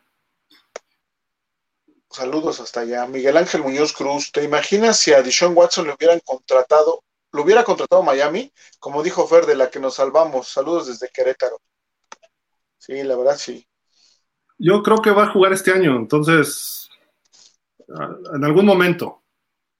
Entonces, Que llegue para el juego con Miami. ojalá. El mismo Iván. Oyucaya, soy de Ciudad de México, pero estoy de vacaciones unos meses por acá. Órale, qué padre. Ah, yo pensé que vivías allá, Iván, pero bueno, saludos, saludos. Qué padre. Oana Montana. Pregunta seria. ¿Creen que tú ya estudió bien su playbook para esta temporada? Qué miedo. Jejeje, saludos. Bueno, Ey, o, o Ana, o Ana le va a los Cowboys. ah, mira, Mejor no digas, porque Dak, no vende piñas el buen Dak, ¿eh? por ahí andan, ¿eh? Digo, quizás un poquito mejor Dak, ¿no? Pero ah, Bueno, en, en descargo del acusado es su tercero, sí, ¿no? Su tercer este sistema ofensivo en, en tres años, entonces, de Tua. sí, de Tua. Sí. Sí, sí, está complicado también. Lucelena, caso de Sean Watson. Sé que el NFL es más negocio que deporte, sin embargo, en la actualidad, que los negocios dominen una cuestión tan asquerosamente mala como este caso es algo que de verdad es decepcionante. Deshaun Watson ni Texas deberían de estar en la liga. ¡Pum! Uh, mira, vamos a comprar a los Texans y los rebautizamos como los Houston Oilers. Le decimos a los Titans que nos den el nombre y tan tan, ya, vámonos. Podría ser. La misma Lucelena, por cierto, primer paso pro mujeres. La presidenta de Raiders sigue una head coach a pesar de que Gil piense que no somos capaces. Siguiente, dominar el mundo. No, no, a ver, Lucelena, no, espérame. Yo no digo que no sean capaces, yo digo que está bien que sean coaches, pero de grupos de mujeres. De hecho, las, no sé si vieron, las chicas de flag football fueron campeonas de los Juegos Mundiales, le llaman, ¿no? Y la- el 24, el, el 27 de este mes viajan, el equipo de fútbol americano femenil viaja al Mundial Femenil de Americano que va a ser en Finlandia. El que hubo antes fue en el 2013 o 14, quedamos en tercer lugar. eh, con la- bueno, las mujeres quedaron en tercer lugar. Yo no jugué, por supuesto, ¿no? Pero a lo que voy es que eh, hay que desarrollar más. Yo lo que digo es que, por ejemplo, si tienes una head coach mujer, no está mal, pero tiene que haber pasado por diferentes etapas. Yo no veo una diferencia entre una head coach mujer y Mike McDaniel porque Mike McDaniel no jugó en la NFL, sí jugó colegial, pero digamos que Jen Welter, que es una de las coaches, ella, ella coachaba a las mujeres de Australia, fue la primera mujer profesional de fútbol americano en Estados Unidos, es doctora médico, pues, y eh, ayuda y es quiropráctica y este, ¿cómo se llama el otro de? Bueno, en fin, tiene varias especialidades y era una gran jugadora. Ella, por ejemplo, ha sido, fue la primera asistente de la NFL en una pretemporada con los Cardinals. Bruce Arians le dio oportunidad, pero nada más fue como temporal, ¿no? Por pretemporada. Hoy en día hay como cuatro o cinco asistentes en Cleveland, en Washington, en San Francisco. Hay otra más por ahí. Entonces, alguna de estas, si desarrolla su carrera, yo no veo por qué no puede llegar a ser head coach. Que se empiece a ganar a los jugadores, que empiece a demostrar su calidad como Sarah Thomas, la, la, el árbitro, la árbitro que está en la NFL, en el Super Bowl que barrió Tampa a Kansas, tuvo un error garrafal y tenemos que juzgarlo como un árbitro sin importar género. Entonces, si llega una mujer a ser head coach de la NFL, no lo veo ahorita hasta que haya por lo menos una mujer en cada equipo de los staffs y de ahí empiecen a crecer y a lo mejor alguna va a poder tener esa oportunidad si hay problemas con los coaches afroamericanos, imagínate ver a una mujer coachando un equipo de la NFL. Yo lo que creo es que la NFL, su siguiente paso, debe hacer la WNFL, con unos ocho equipos. Ya hay suficientes mujeres como para jugar una liga profesional en Estados Unidos. Ese paso es el lógico y ahí pueden empezar también a desarrollarse mucho. Y hay que pensar en colegial. No es lo mismo que el básquet o que el softball o que otros deportes. Entonces, yo no, no digo que no, no, no tengan capacidad, ¿eh? yo creo que sí pueden hacerlo, pero tienen que trabajarlo. Y no va a ser a corto plazo, es un mediano o largo plazo. Quizá 10, 15 años para ver una head coach mujer. Ojalá y se dé. Sinceramente no lo veo, pero ojalá y se dé. Es como si tú me dices, una directora técnica de fútbol del Barça, del Real Madrid o de una selección nacional de fútbol, o una manager de béisbol. Y esos deportes sí los juegan más, con más tiempo de anticipación las mujeres, o sea, con mayor tiempo de historia, mejor dicho. Y lo de los Raiders es la segunda que nombran presidenta, ¿eh? Al Davis ya había nombrado a Amy Trask hace varios años. La diferencia es que ella era blanca. Esta chica se llama Sandra Douglas Morgan, me parece. Eh, su, su, esposo jugó algunas temporadas, no me acuerdo en qué, en Minnesota, creo, y la nombraron hace una semana es la segunda presidenta, presidente, porque si no me regañan los diputados este, españoles que tienen razón, la segunda presidente de este equipo que siempre ha ido a la vanguardia en las minorías. Y bien por ella, tiene experiencia en casas de apuestas. Es abogada y ha trabajado ahí en los jurídicos y esto. Vamos a ver, en Las Vegas, los Raiders.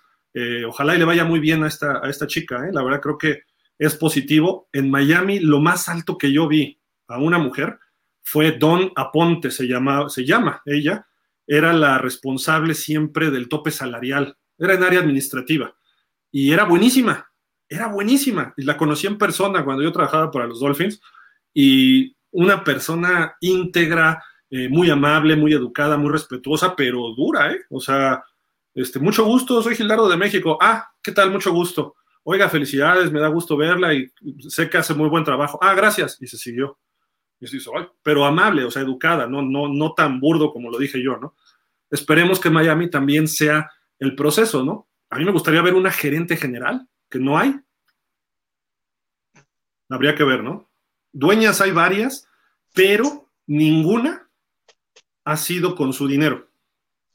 Ha sido heredado por el esposo o por el papá, eh, o por el hermano, en el caso de Seattle, ¿no? Paul Allen se lo dejó a su hermana, no me acuerdo el nombre de pila. Eh, Los Titanes, eh, Chicago, Virginia McCaskey, en fin. En Buffalo, por cierto, estaba muy mal la, esposa de este señor, este, Peyula, Kim Peyula, la operaron y estaba delicada. Pero en fin, o sea, así voy. Lo que sí es que este año que compraron los Broncos, la familia Walton, el, el John Walton me parece, su hija y su yerno, incluyeron a dos mujeres como socias.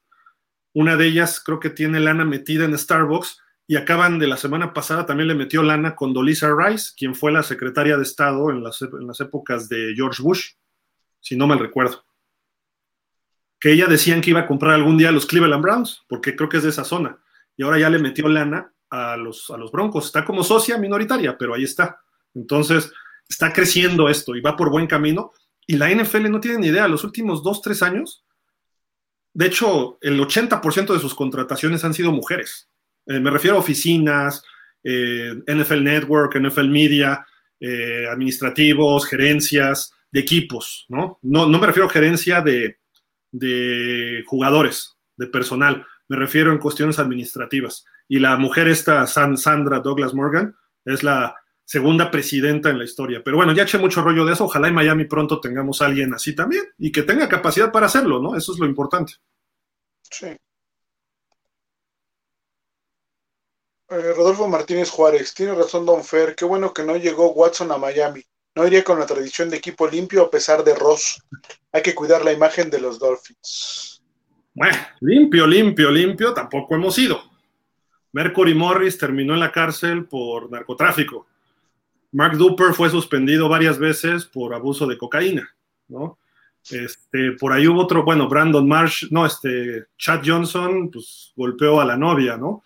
Eh, o sea, ha habido sus casos, Rich Incognito, el bully, hablando de, ¿no? O sea. Sus detallitos, diríamos por ahí, ¿no? Los Dolphins. El, coach que estaba metiéndose líneas en el campo de entrenamiento de los Dolphins, un coach de línea, hace como campo, Ahí en su escritorio, tiró líneas. Ah, yo pensé que las del campo eran las que se estaba. Pues casi, casi, ¿eh? Eran 100 yardas. Jorge Humberto, Hunter Long es buen bloqueador, pero no es rápido. Y es bien. Ah, sí, sí, es bien, no le creas. Refugio García, también se ha considerado retirar el número 99 de Jason Taylor. Debería. Creo Merecidísimo. Y el 54 de Zach. Sí. Eh, Iván MR, lo bueno de la regla de los cascos es que al ser nuestro throwback blanco, al igual que el actual, podríamos tener algo especial para un tercer alternativo. Sí. sí. porque la liga sí permite del mismo casco de color, pero el alternativo es otro color. Otro color. Yo he visto por ahí unas propuestas en, el, en aguamarino muy padres. ¿eh? Ah, te iba a decir, el agua se ve, se ve bien. Jorge Humberto, también el tight end de los Browns está como franquicia. ¿Yoku? Comentabas, ¿no? No, ese no, no sabía, pero ese es bueno. César LP, yo soy el del Fantasy, ya salió. pero organízalo tú, Gil, para que tú lleves el money y sea más confianza para los Dolphins. No, pero es que si yo veo dinero me lo gasto. no, pero este, organízalo y hacemos una, una cuenta o algo ahí común o algo para que ahí la gente vaya depositando, ¿no? Pero tú organízalo, César, please, porque luego no me doy abasto, ¿no? Pásanos tu, teléfono por inbox y ahí en el de Dolphins y hablamos para ya ponernos de acuerdo, ¿no? Pero sí vamos organizándolo. Rafa Rangel, Gilardo, el que quería Watson para los Dolphins, me manda su carta a Santa Claus. ok. no, perdonan, no, perdonan estos Dolphins. No, no, no. Arrabal Chosno, ya ven lo que dicen las ardillas de la temporada perfecta, que eran equipos no tan ganadores los que enfrentó Miami esa temporada. A ver, van 50 años y no ha salido otro con este récord. Aparte, si contamos hasta cuando se perdió, fueron varios juegos más. De, hecho, varios Dolphins dicen que jugaron mejor en el 73 que el 72, aunque perdieron dos partidos. Sí. Que no hay mantenimiento. Lo único que pido es que esta temporada no tengamos el uniforme naranja. No, no, no, no. Espantoso. Ahí. Vamos a cambiar. Ahí está. Luz Elena, llegó Dan Javi Bailoa. Te aclaman, Javi, te aclaman. Jorge Humberto, ¿Manny Fernández ya está en el salón? ¿Sí o no? No. Es uno que quizá pudiera estar. Luz Elena, Jake Scott está en uno de mis bellos anillos. El otro tiene nada más y nada menos que a Larry Sonka. Y me pongo ese par de bellos anillos cada que juegan los gloriosos delfines. Órale, qué padre. Pero ¿cómo en los anillos, Luz Elena? O sea, su número, o tienes grabado algo, no, no entiendo. Cuéntanos, Luz, cuéntanos. Jorge Humberto, buenas tardes, señor Javi Bailoa. Es usted pambolero.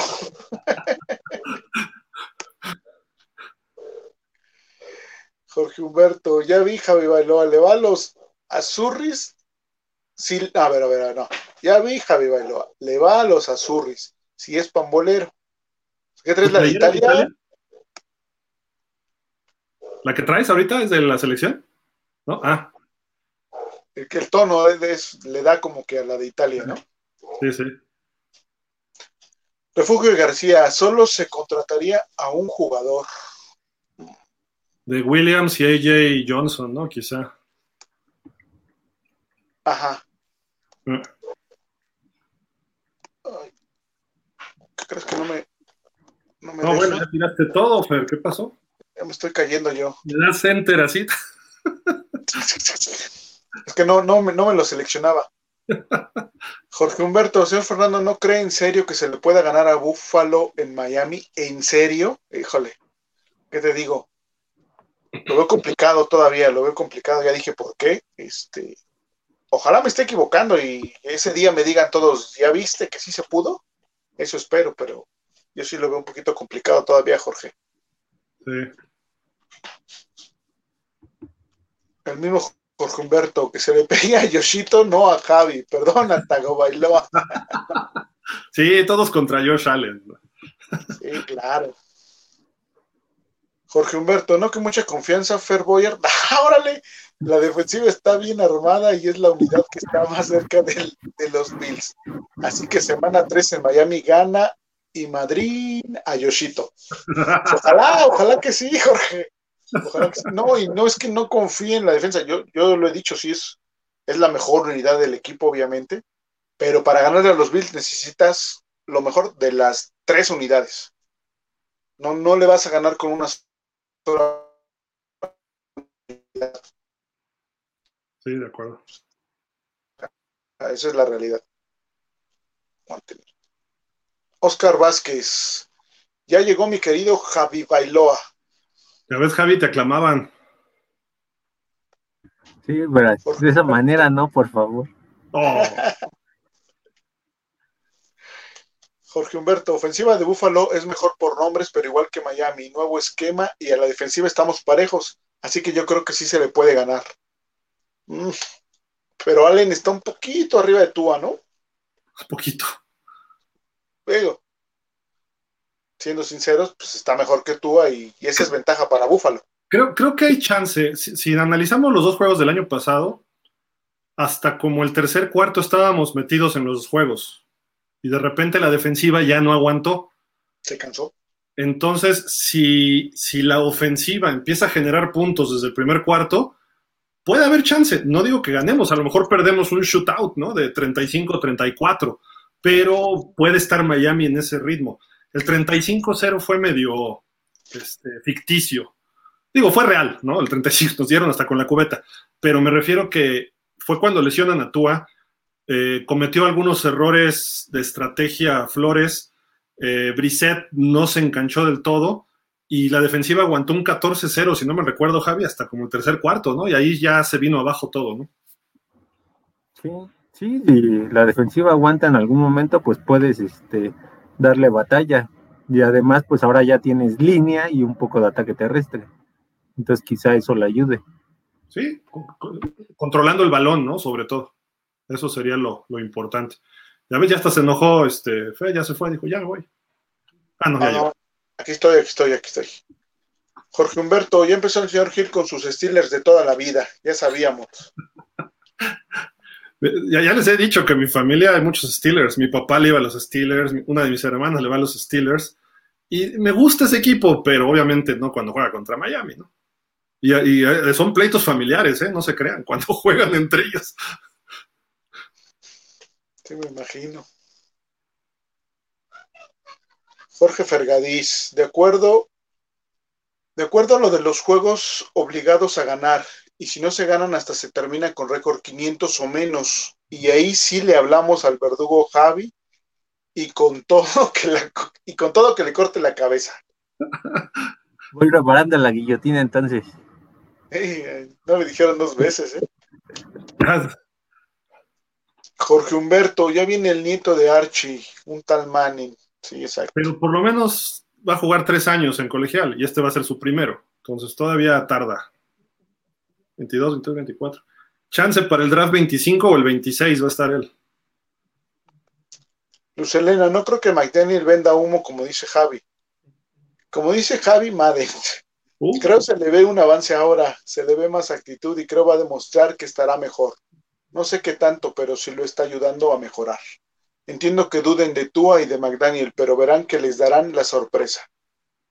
Ojalá. Pero es que no, no, lo dije tanto en ese contexto, sino en la forma en la que él consiguió el puesto de head coach, porque él fue el único que, como lo mencioné, y también lo dijo Gil en algún momento, pues fue el único que dijo, yo sí creo en las habilidades de Tua, y pues ahí, eh, yo por eso lo dije así como vender humo. Él está diciendo que él le puede sacar lo necesario para que mejore su rendimiento. Y, y Javi, además agregando algo, el hecho de que él diga, yo puedo hacer ganar a Miami con Tua, le faltó decir con todo y Tua. Tampoco le tiene la confianza al 100%. No es el coreback ideal para él. Entonces, si este año no funciona Tua, y, y este cuate, este, Mike McDaniel, se lleva bien con Greer, ya le puso a los jugadores que él quería, capaz de que le dice, búscame un coreback, a lo mejor Garoppolo, a lo mejor Baker Mayfield, el que le guste le va a decir, oye, búscame un coreback con estas características porque tú le intenté y no pudo, si es que Tua no pudiera, ¿no? O sea, no, en la misma frase te dice que no lo ve como un coreback capaz. Eso es lo lamentable también, porque yo diría, pues, ¿qué, qué problema le ven a Tua? ¿No? Yo quiero a Tua. Si yo hubiera estado en el momento, yo lo hubiera contratado. ¡Pum! O sea, ahí sí te llevas todo. Pero él mismo dice, yo puedo hacer ganar a Miami con todo y Tua. Lo está menospreciando él también. Oscar Vázquez, yo creo que los Dolphins pierden con Cincinnati, Pittsburgh y New England, en Buffalo contra Chargers y contra San Francisco. Seis. Bueno, pues es buena marca. Pues sí. Jorge Humberto, ahí viene un tal Sean Payton, el juego de palabras, Peyton Manning y el nieto de Archie Manning. ok. Jorge Fergadís, ¿ya vieron el calendario de los Bills? No creo que gane 14 juegos, por ahí se define el primer lugar en los últimos juegos. No, lo he analizado, ¿eh? pero pues, debe estar muy parecido al de Miami, ¿no? Sí.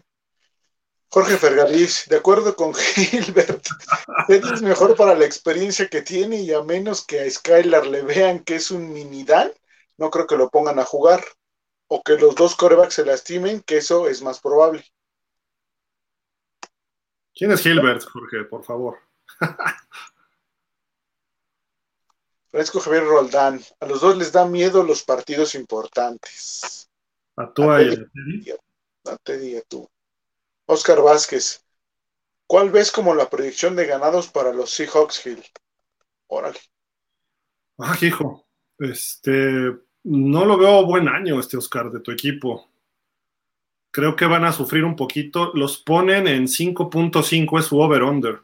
Yo creo que por ahí van a andar 5 o 6 ganados, ¿eh? más o menos es lo que había dicho. Pero sí se, desarmó ese equipo muy feo. Solo le queda Metcalf por ahí y párale de contar, ¿no? Entonces, viene un proceso de reconstrucción en Seattle. Oscar Vázquez, ¿cómo ven a Dishon Watson que va a demandar a la NFL si lo suspenden un año, no? Eso dijeron. Pues mira, puede hacerlo. Lo hizo Ezekiel Elliott, lo hizo Tom Brady, empezaron a pelear y los dos echaron para atrás cuando ya el caso iba a la Suprema Corte. A Ezekiel Elliott lo apoyó Jerry Jones. Tom Brady desapareció su celular, ¿no? Cuando el Deflategate lo destruyó, entonces dijo, ¿saben qué? Como yo destruí una evidencia, pues eso sí es un delito, ¿no? Entonces dijo, ya acepto mi sanción y ahí muere, ¿no? Y como ya estaba en niveles a nivel nacional, pues imagínate la exposición que tienes de tu asunto. Ahora, si eres inocente, pelea a, nivel, o sea, una transmisión a nivel internacional, pero no sé hasta dónde esté dispuesto Watson a hacerlo, ¿no? Digo, tantas mujeres, digo, no, no estoy criticando ni juzgando, pero algo hizo mal él. A lo mejor es apreciación nada más, pero algo más tiene de fondo, ¿no? No, no, no es una blanca paloma, pero tampoco es una negra paloma. hay términos medios, ¿no? Pero sí tiene algo que no, por ahí hay algo pendiente de, Sean Watson. Ricardo Alonso Pérez, qué gusto saludarlos amigos Dolphins, qué padre que estamos cerca de la pretemporada. Sí, ya. Así es. El mismo Ricardo. Y si le vamos a ganar, y si le vamos a ganar un partido a Bills, no sé cómo, pero verán que sí. Ojalá. Sí, sí, sí. Oscar Vázquez, Julian Edelman debería ser Hall of Fame. Híjole, puede ser, ¿eh? ¿Crees que sí? Habría que analizar todas sus estadísticas. Creo que fue importante, una pieza importante. Eh, hay varios factores para ser Hall of Famer, ¿no? Tus números, obviamente, primero. Eh, cómo repercutiste en tu equipo y cómo repercutiste un poco en sociedad. Supuestamente nada más es lo que pasa en el campo, pero sí influye en la mentalidad de los que votan en ese sentido. Julian Edelman no lo hizo mal. No creo que de primera instancia, pero a lo mejor termina entrando a la larga. El que sí va a entrar de los Pats, creo que aparte de Brady, ya entró Ty quizá Willie McGuinness, eh, ya va a entrar ahora Richard Seymour, y el que sí debe estar es Rob Gronkowski, porque representó muchísimo él para sus equipos, no nada más para Pat, sino para Tampa. Entonces, Edelman, tengo mis dudas, pero a lo mejor a la larga sí, sí cae, ¿no? A lo mejor ya de esos últimos años que tenga chance, ¿no? Jorge Humberto, es un deporte de colisión, por lo tanto la anatomía de la mujer es diferente por ejemplo, hay algunas diferencias y, por ejemplo, la maternidad. Entonces es más fácil flag y puestos de auxiliar. O sea, sí, pero también si, si, por ejemplo, cuando juegan el injury, no tienen tantas protecciones como deberían, ¿eh? Y se dan durísimo. Eh, ya cuando juegas equipado al full, entonces ahí sí está más parejo. Y se dan entre ellas, a su velocidad. No es que jueguen con los hombres. Por ejemplo, creo que va a jugar una linebacker en los Pumas o una pateadora de aquí en México. Una linebacker en los Toros de Chapingo. Jugó una pateadora en Purdue el año pasado, en Vanderbilt, perdón, en Vanderbilt. Pero sí se ve diferente, o sea, obviamente los hombres están hechos más para el aspecto físico y la mujer es otro tipo de físico, ¿no? Entonces, no podrían jugar mixto, no. Es más, lo vemos en el tenis. Cuando juegan hombres y mujeres mixto, de repente le pega el hombre con todo y la mujer no le responde igual. Entonces, eso hay, hay diferencias. Por eso Usain Bolt puede correr en 9.5 y la mujer más rápida corre en 10.1 por cuestión física, como dices, las caderas, toda esta cuestión, pues obviamente el hombre está hecho para más cuestiones de desarrollo en el aspecto anatómico, ¿no? Y la mujer no. Y, puede tener más lesiones, pero también el hombre tiene sus puntos débiles, ¿no? Oscar Vázquez, ¿la playera de Javi Bailoa es del Cruz Azul? Ya, enséñala, ¿de quién es? No, es una simple playera. Nada más así. Se me hace que es de los Bills, por eso no quiere enseñar. No, ok, no, gracias. Ve lo que dice te estás así. Mira lo que dice, no es la de Italia, es la del Cruz Azul. Ahora entiendo tantos años de sequía. Uh, te están tirando mala onda, Javi. Ahí sí, ahí sí no, porque ni al Cruz Azul, ni a la América, ni, ni a las Chivas. Yo sí le voy al mejor equipo de México, al único que le ha ganado al Real Madrid, los gloriosos Pumas de CEU. Fuertes declaraciones. Jorge Humberto, opuestos administrativos, y gerente general o presidente, y no, y no por machismo. Este no es un juego de contacto, es de colisión. Sí, de acuerdo.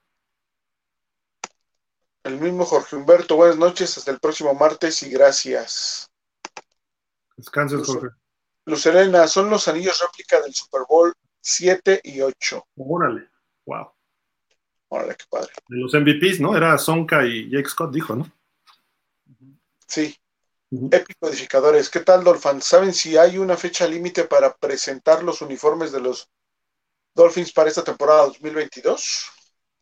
No sé. La verdad no sé. ¿Saben ustedes? No, ¿eh? Que yo sepa, no. Yo supongo que antes de septiembre, ¿no? O sea, tienen que anunciar al NFL porque pasa por una autorización. Hay un, hay gente responsable de eso, ¿no? Sí de marketing sobre todo. Refugio García, Emanuel va ha comentado que la defensa para esta temporada va a dar miedo. Sí, eso dijo. Ojalá. Luz Elena, y también tengo los seis de los Bulls de Chicago, nomás porque de los Pumas no dieron anillos, sino también los tendría. Okay. ¿De soccer o de americano? De los Pumas. Pero de los pues Bulls, ¿qué ole? ¿Cómo de los Bulls? No, bueno. Es que tú eres Celtic, ¿verdad? sí. Luis Elena, estoy de acuerdo con Fer. Allen está un poquitito arriba que tú, pero Wilkins y Tyndall se encargarán de él. De mí se acuerdan. ¿Ok? Sí, de acuerdo. Alfonso Alvarado, yo veo muy buen año, ya empezaron a madurar los jugadores y este es el año de Tua. Sí. Jürgen Max, calendario de Bills.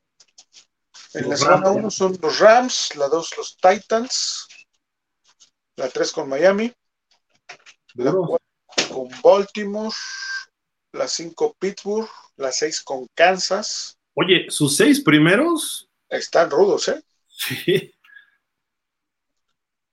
Con Rams, por ahí pierden, ¿no? Titans ganan.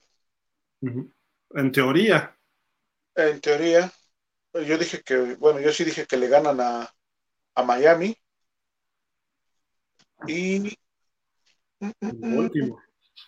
eh, con Baltimore pues, va a ser un buen tiro, ¿no? Ahí. Tiene como tres duros, ¿no? Rams, Baltimore y Kansas ahí, y tres regulares tirándole a buenos, Tennessee, Miami y Pittsburgh. ¿no? Luego descansan, luego viene Green Bay, Uf, los Jets, durísimo. Minnesota, Cleveland, ganables, Detroit, ganable, Nueva Inglaterra, ganable, con los Jets ganable, con Miami, lo sabemos, con Chicago, ganable, En Cincinnati. con Cincinnati está difícil, y con Nueva Inglaterra, pues obviamente está difícil, ¿no? Dependerá cómo inicien, ¿eh? Aquí, Está bien. Yo creo que aquí lo crucial va a ser el cierre, Gil. Si Inglaterra y Cincinnati nos hacen el favor de sacarle dos juegos, o Inglaterra le saca los dos y Cincinnati el que le corresponde, y Miami viene jugando bien con el ataque terrestre y ya un poquito el mejoramiento de Tua, Miami puede este, a lo mejor adueñarse de la división, pero siempre y cuando Nueva Inglaterra y Cincinnati le metan el pie a los Bills. Hay que ganarle uno nosotros y a lo mejor alguien le saca un juego, ¿eh? A los Bills, o Pats o Jets. Pero ve el, ve el- ve el comienzo. Si por algo empiezan 3-3 o menos de eso, si ahí Miami le pega, haz de cuenta, pierde con Rams, pierde con Miami y pierde con Kansas, les va a costar trabajo la temporada a los Bills, ¿eh? Sí, sí, si antes de su descanso no terminan, este, por lo menos con cuatro victorias, ahí sí, Sí. van a tener una temporada este, muy complicada. Sí, sí. No está, no está fácil. Es muy parecido al de Miami, ¿no? Solo que cambia un poquitín el orden, digamos, ¿no? En lugar de San Francisco, ¿a quién enfrentan ellos? A los Rams. Kansas, ¿no? A los Rams, a Kansas, Kansas en lugar de los Chargers, nosotros, ¿no? Y Tennessee en lugar de Houston, nosotros. Ajá. Pues está, está, está duro, ¿eh? No está fácil para ellos. No. Y ya terminamos. Pues está, estuvo, estuvo intenso hoy, estuvo bueno. Pues muchas gracias, Fer. Este, ¿Algo más? No, Gil, este, al contrario, gracias a todos los Dolphins, a Javi y a ti. Este, como siempre, un gusto estar aquí con ustedes. Y pues no, nada más. Nos vemos el próximo, próximo martes. Felicitaciones a las selecciones de flag. Lo hicieron bastante bien. Sí, oro y bronce, ¿no? Es correcto. Esperemos que así se mantengan al campeonato mundial. No es el máximo logro, ¿eh? Ya hubo un campeonato mundial de las mujeres, campeonato mundial. Este eran los Juegos Mundiales, que no es precisamente lo mejor del flag fútbol mundial, pero tiene mucho mérito porque lo hicimos en Estados Unidos y barriendo a las estadounidenses, ¿no? A todas, a todas, Gil, a todas las selecciones les pasaron por encima. Sí, sí. Llevan jugando juntas y se ve, se ve bien este equipo, ¿no? Sí. Están terminando su ciclo varias de ellas, ¿no? Entonces ya Sí. viene esa parte de. Ojalá se haga la renovación. Y a ver cómo les va ahora las de equipadas, ¿no? En el mundial. Sí, creo que puede irles bien también, ¿eh? También les vamos a estar siguiendo y ahí daremos nuestros reportes. Si por ahí conseguimos las transmisiones, se las compartimos en pausa, pero todavía no sabemos quién las va a tener.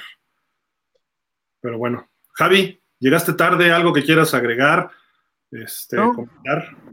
No, pues los venía viendo ya y este, con todo y la lluvia, pues la verdad sí estuvo muy interesante el programa y pues esperar ya el, curiosamente, a lo mejor para el próximo martes ya podemos decir que creo que ya empiezan a entrenar completo el equipo, ¿no? Ya, ya el 26 ya debió de haber sido la primera práctica de Miami como roster de 90 jugadores, entonces ya tendremos un poco de noticias al respecto ese día. Sí, de acuerdo. Creo, creo que es antes, ¿no? Los veteranos, pero bueno, ya el martes sabremos todo bien cómo está el asunto. Muchísimas gracias, Fer, este, como siempre, Javi. Amigos, nos vemos el próximo martes a las ocho y cuarto, ocho, ocho y cuarto más o menos. Hoy empezamos un poquito más tarde, también por lo de las lluvias, pero seguiremos con más este, Hall of Famers, noticias de la semana y lo de los training camps, ¿no? Que ya están en, marcha oficialmente a partir de hoy. Este, pues muchísimas gracias. Ah, espérame, hay otras, Por acá otros comentarios rapidísimo. De acuerdo por segunda semana consecutiva con Javi. El cierre de Bill será clave. Se puede terminar en primero siempre y cuando funcione la línea ofensiva. Y la ofensiva en papel. Ok. Dice el señor Roldán, Miami termina 12-5. Ok. Esa es buena marca. Y Tifosi, las selecciones de Flaca Medellín siempre han sido muy dominantes. Hubo años de campeonatos mundiales y fueron varios. De acuerdo, de acuerdo, Tifosi. Sí en general, el deporte internacional, ahorita ya está Checo Pérez y está el Canelo, ¿no? Pero llevaban muchos años que las mujeres mexicanas son las que dan la cara por el, por el país. María Espinosa, Paola, antes Loreno Ochoa, Ana Guevara, Soraya, y hay más, hay muchas más, ¿no? Que han hecho cosas importantes, pero si lo vemos en términos generales, las mujeres son las que, las mexicanas dicen, nosotras sí podemos, ustedes inútiles, no, nosotras sí. que tampoco somos tan inútiles, pero bueno, Checo y Canelo ahí van, ¿no? Dominando sus, sus deportes. Canelo creo que ya perdió, ¿no? Pero eh, tuvo una buena racha, ¿no? Pero en fin, eh, pues muchísimas gracias. Buenas noches, Fer, gracias. Gracias, buenas noches para todos. Nos vemos. Javi, nos estamos viendo. Cuídate. Buenas noches. Y pues vámonos, como dice el buen coach Mike McDaniel. Let's go. Así con hartas ganas, así. Vámonos. Buenas noches, que estén bien. Cuídense.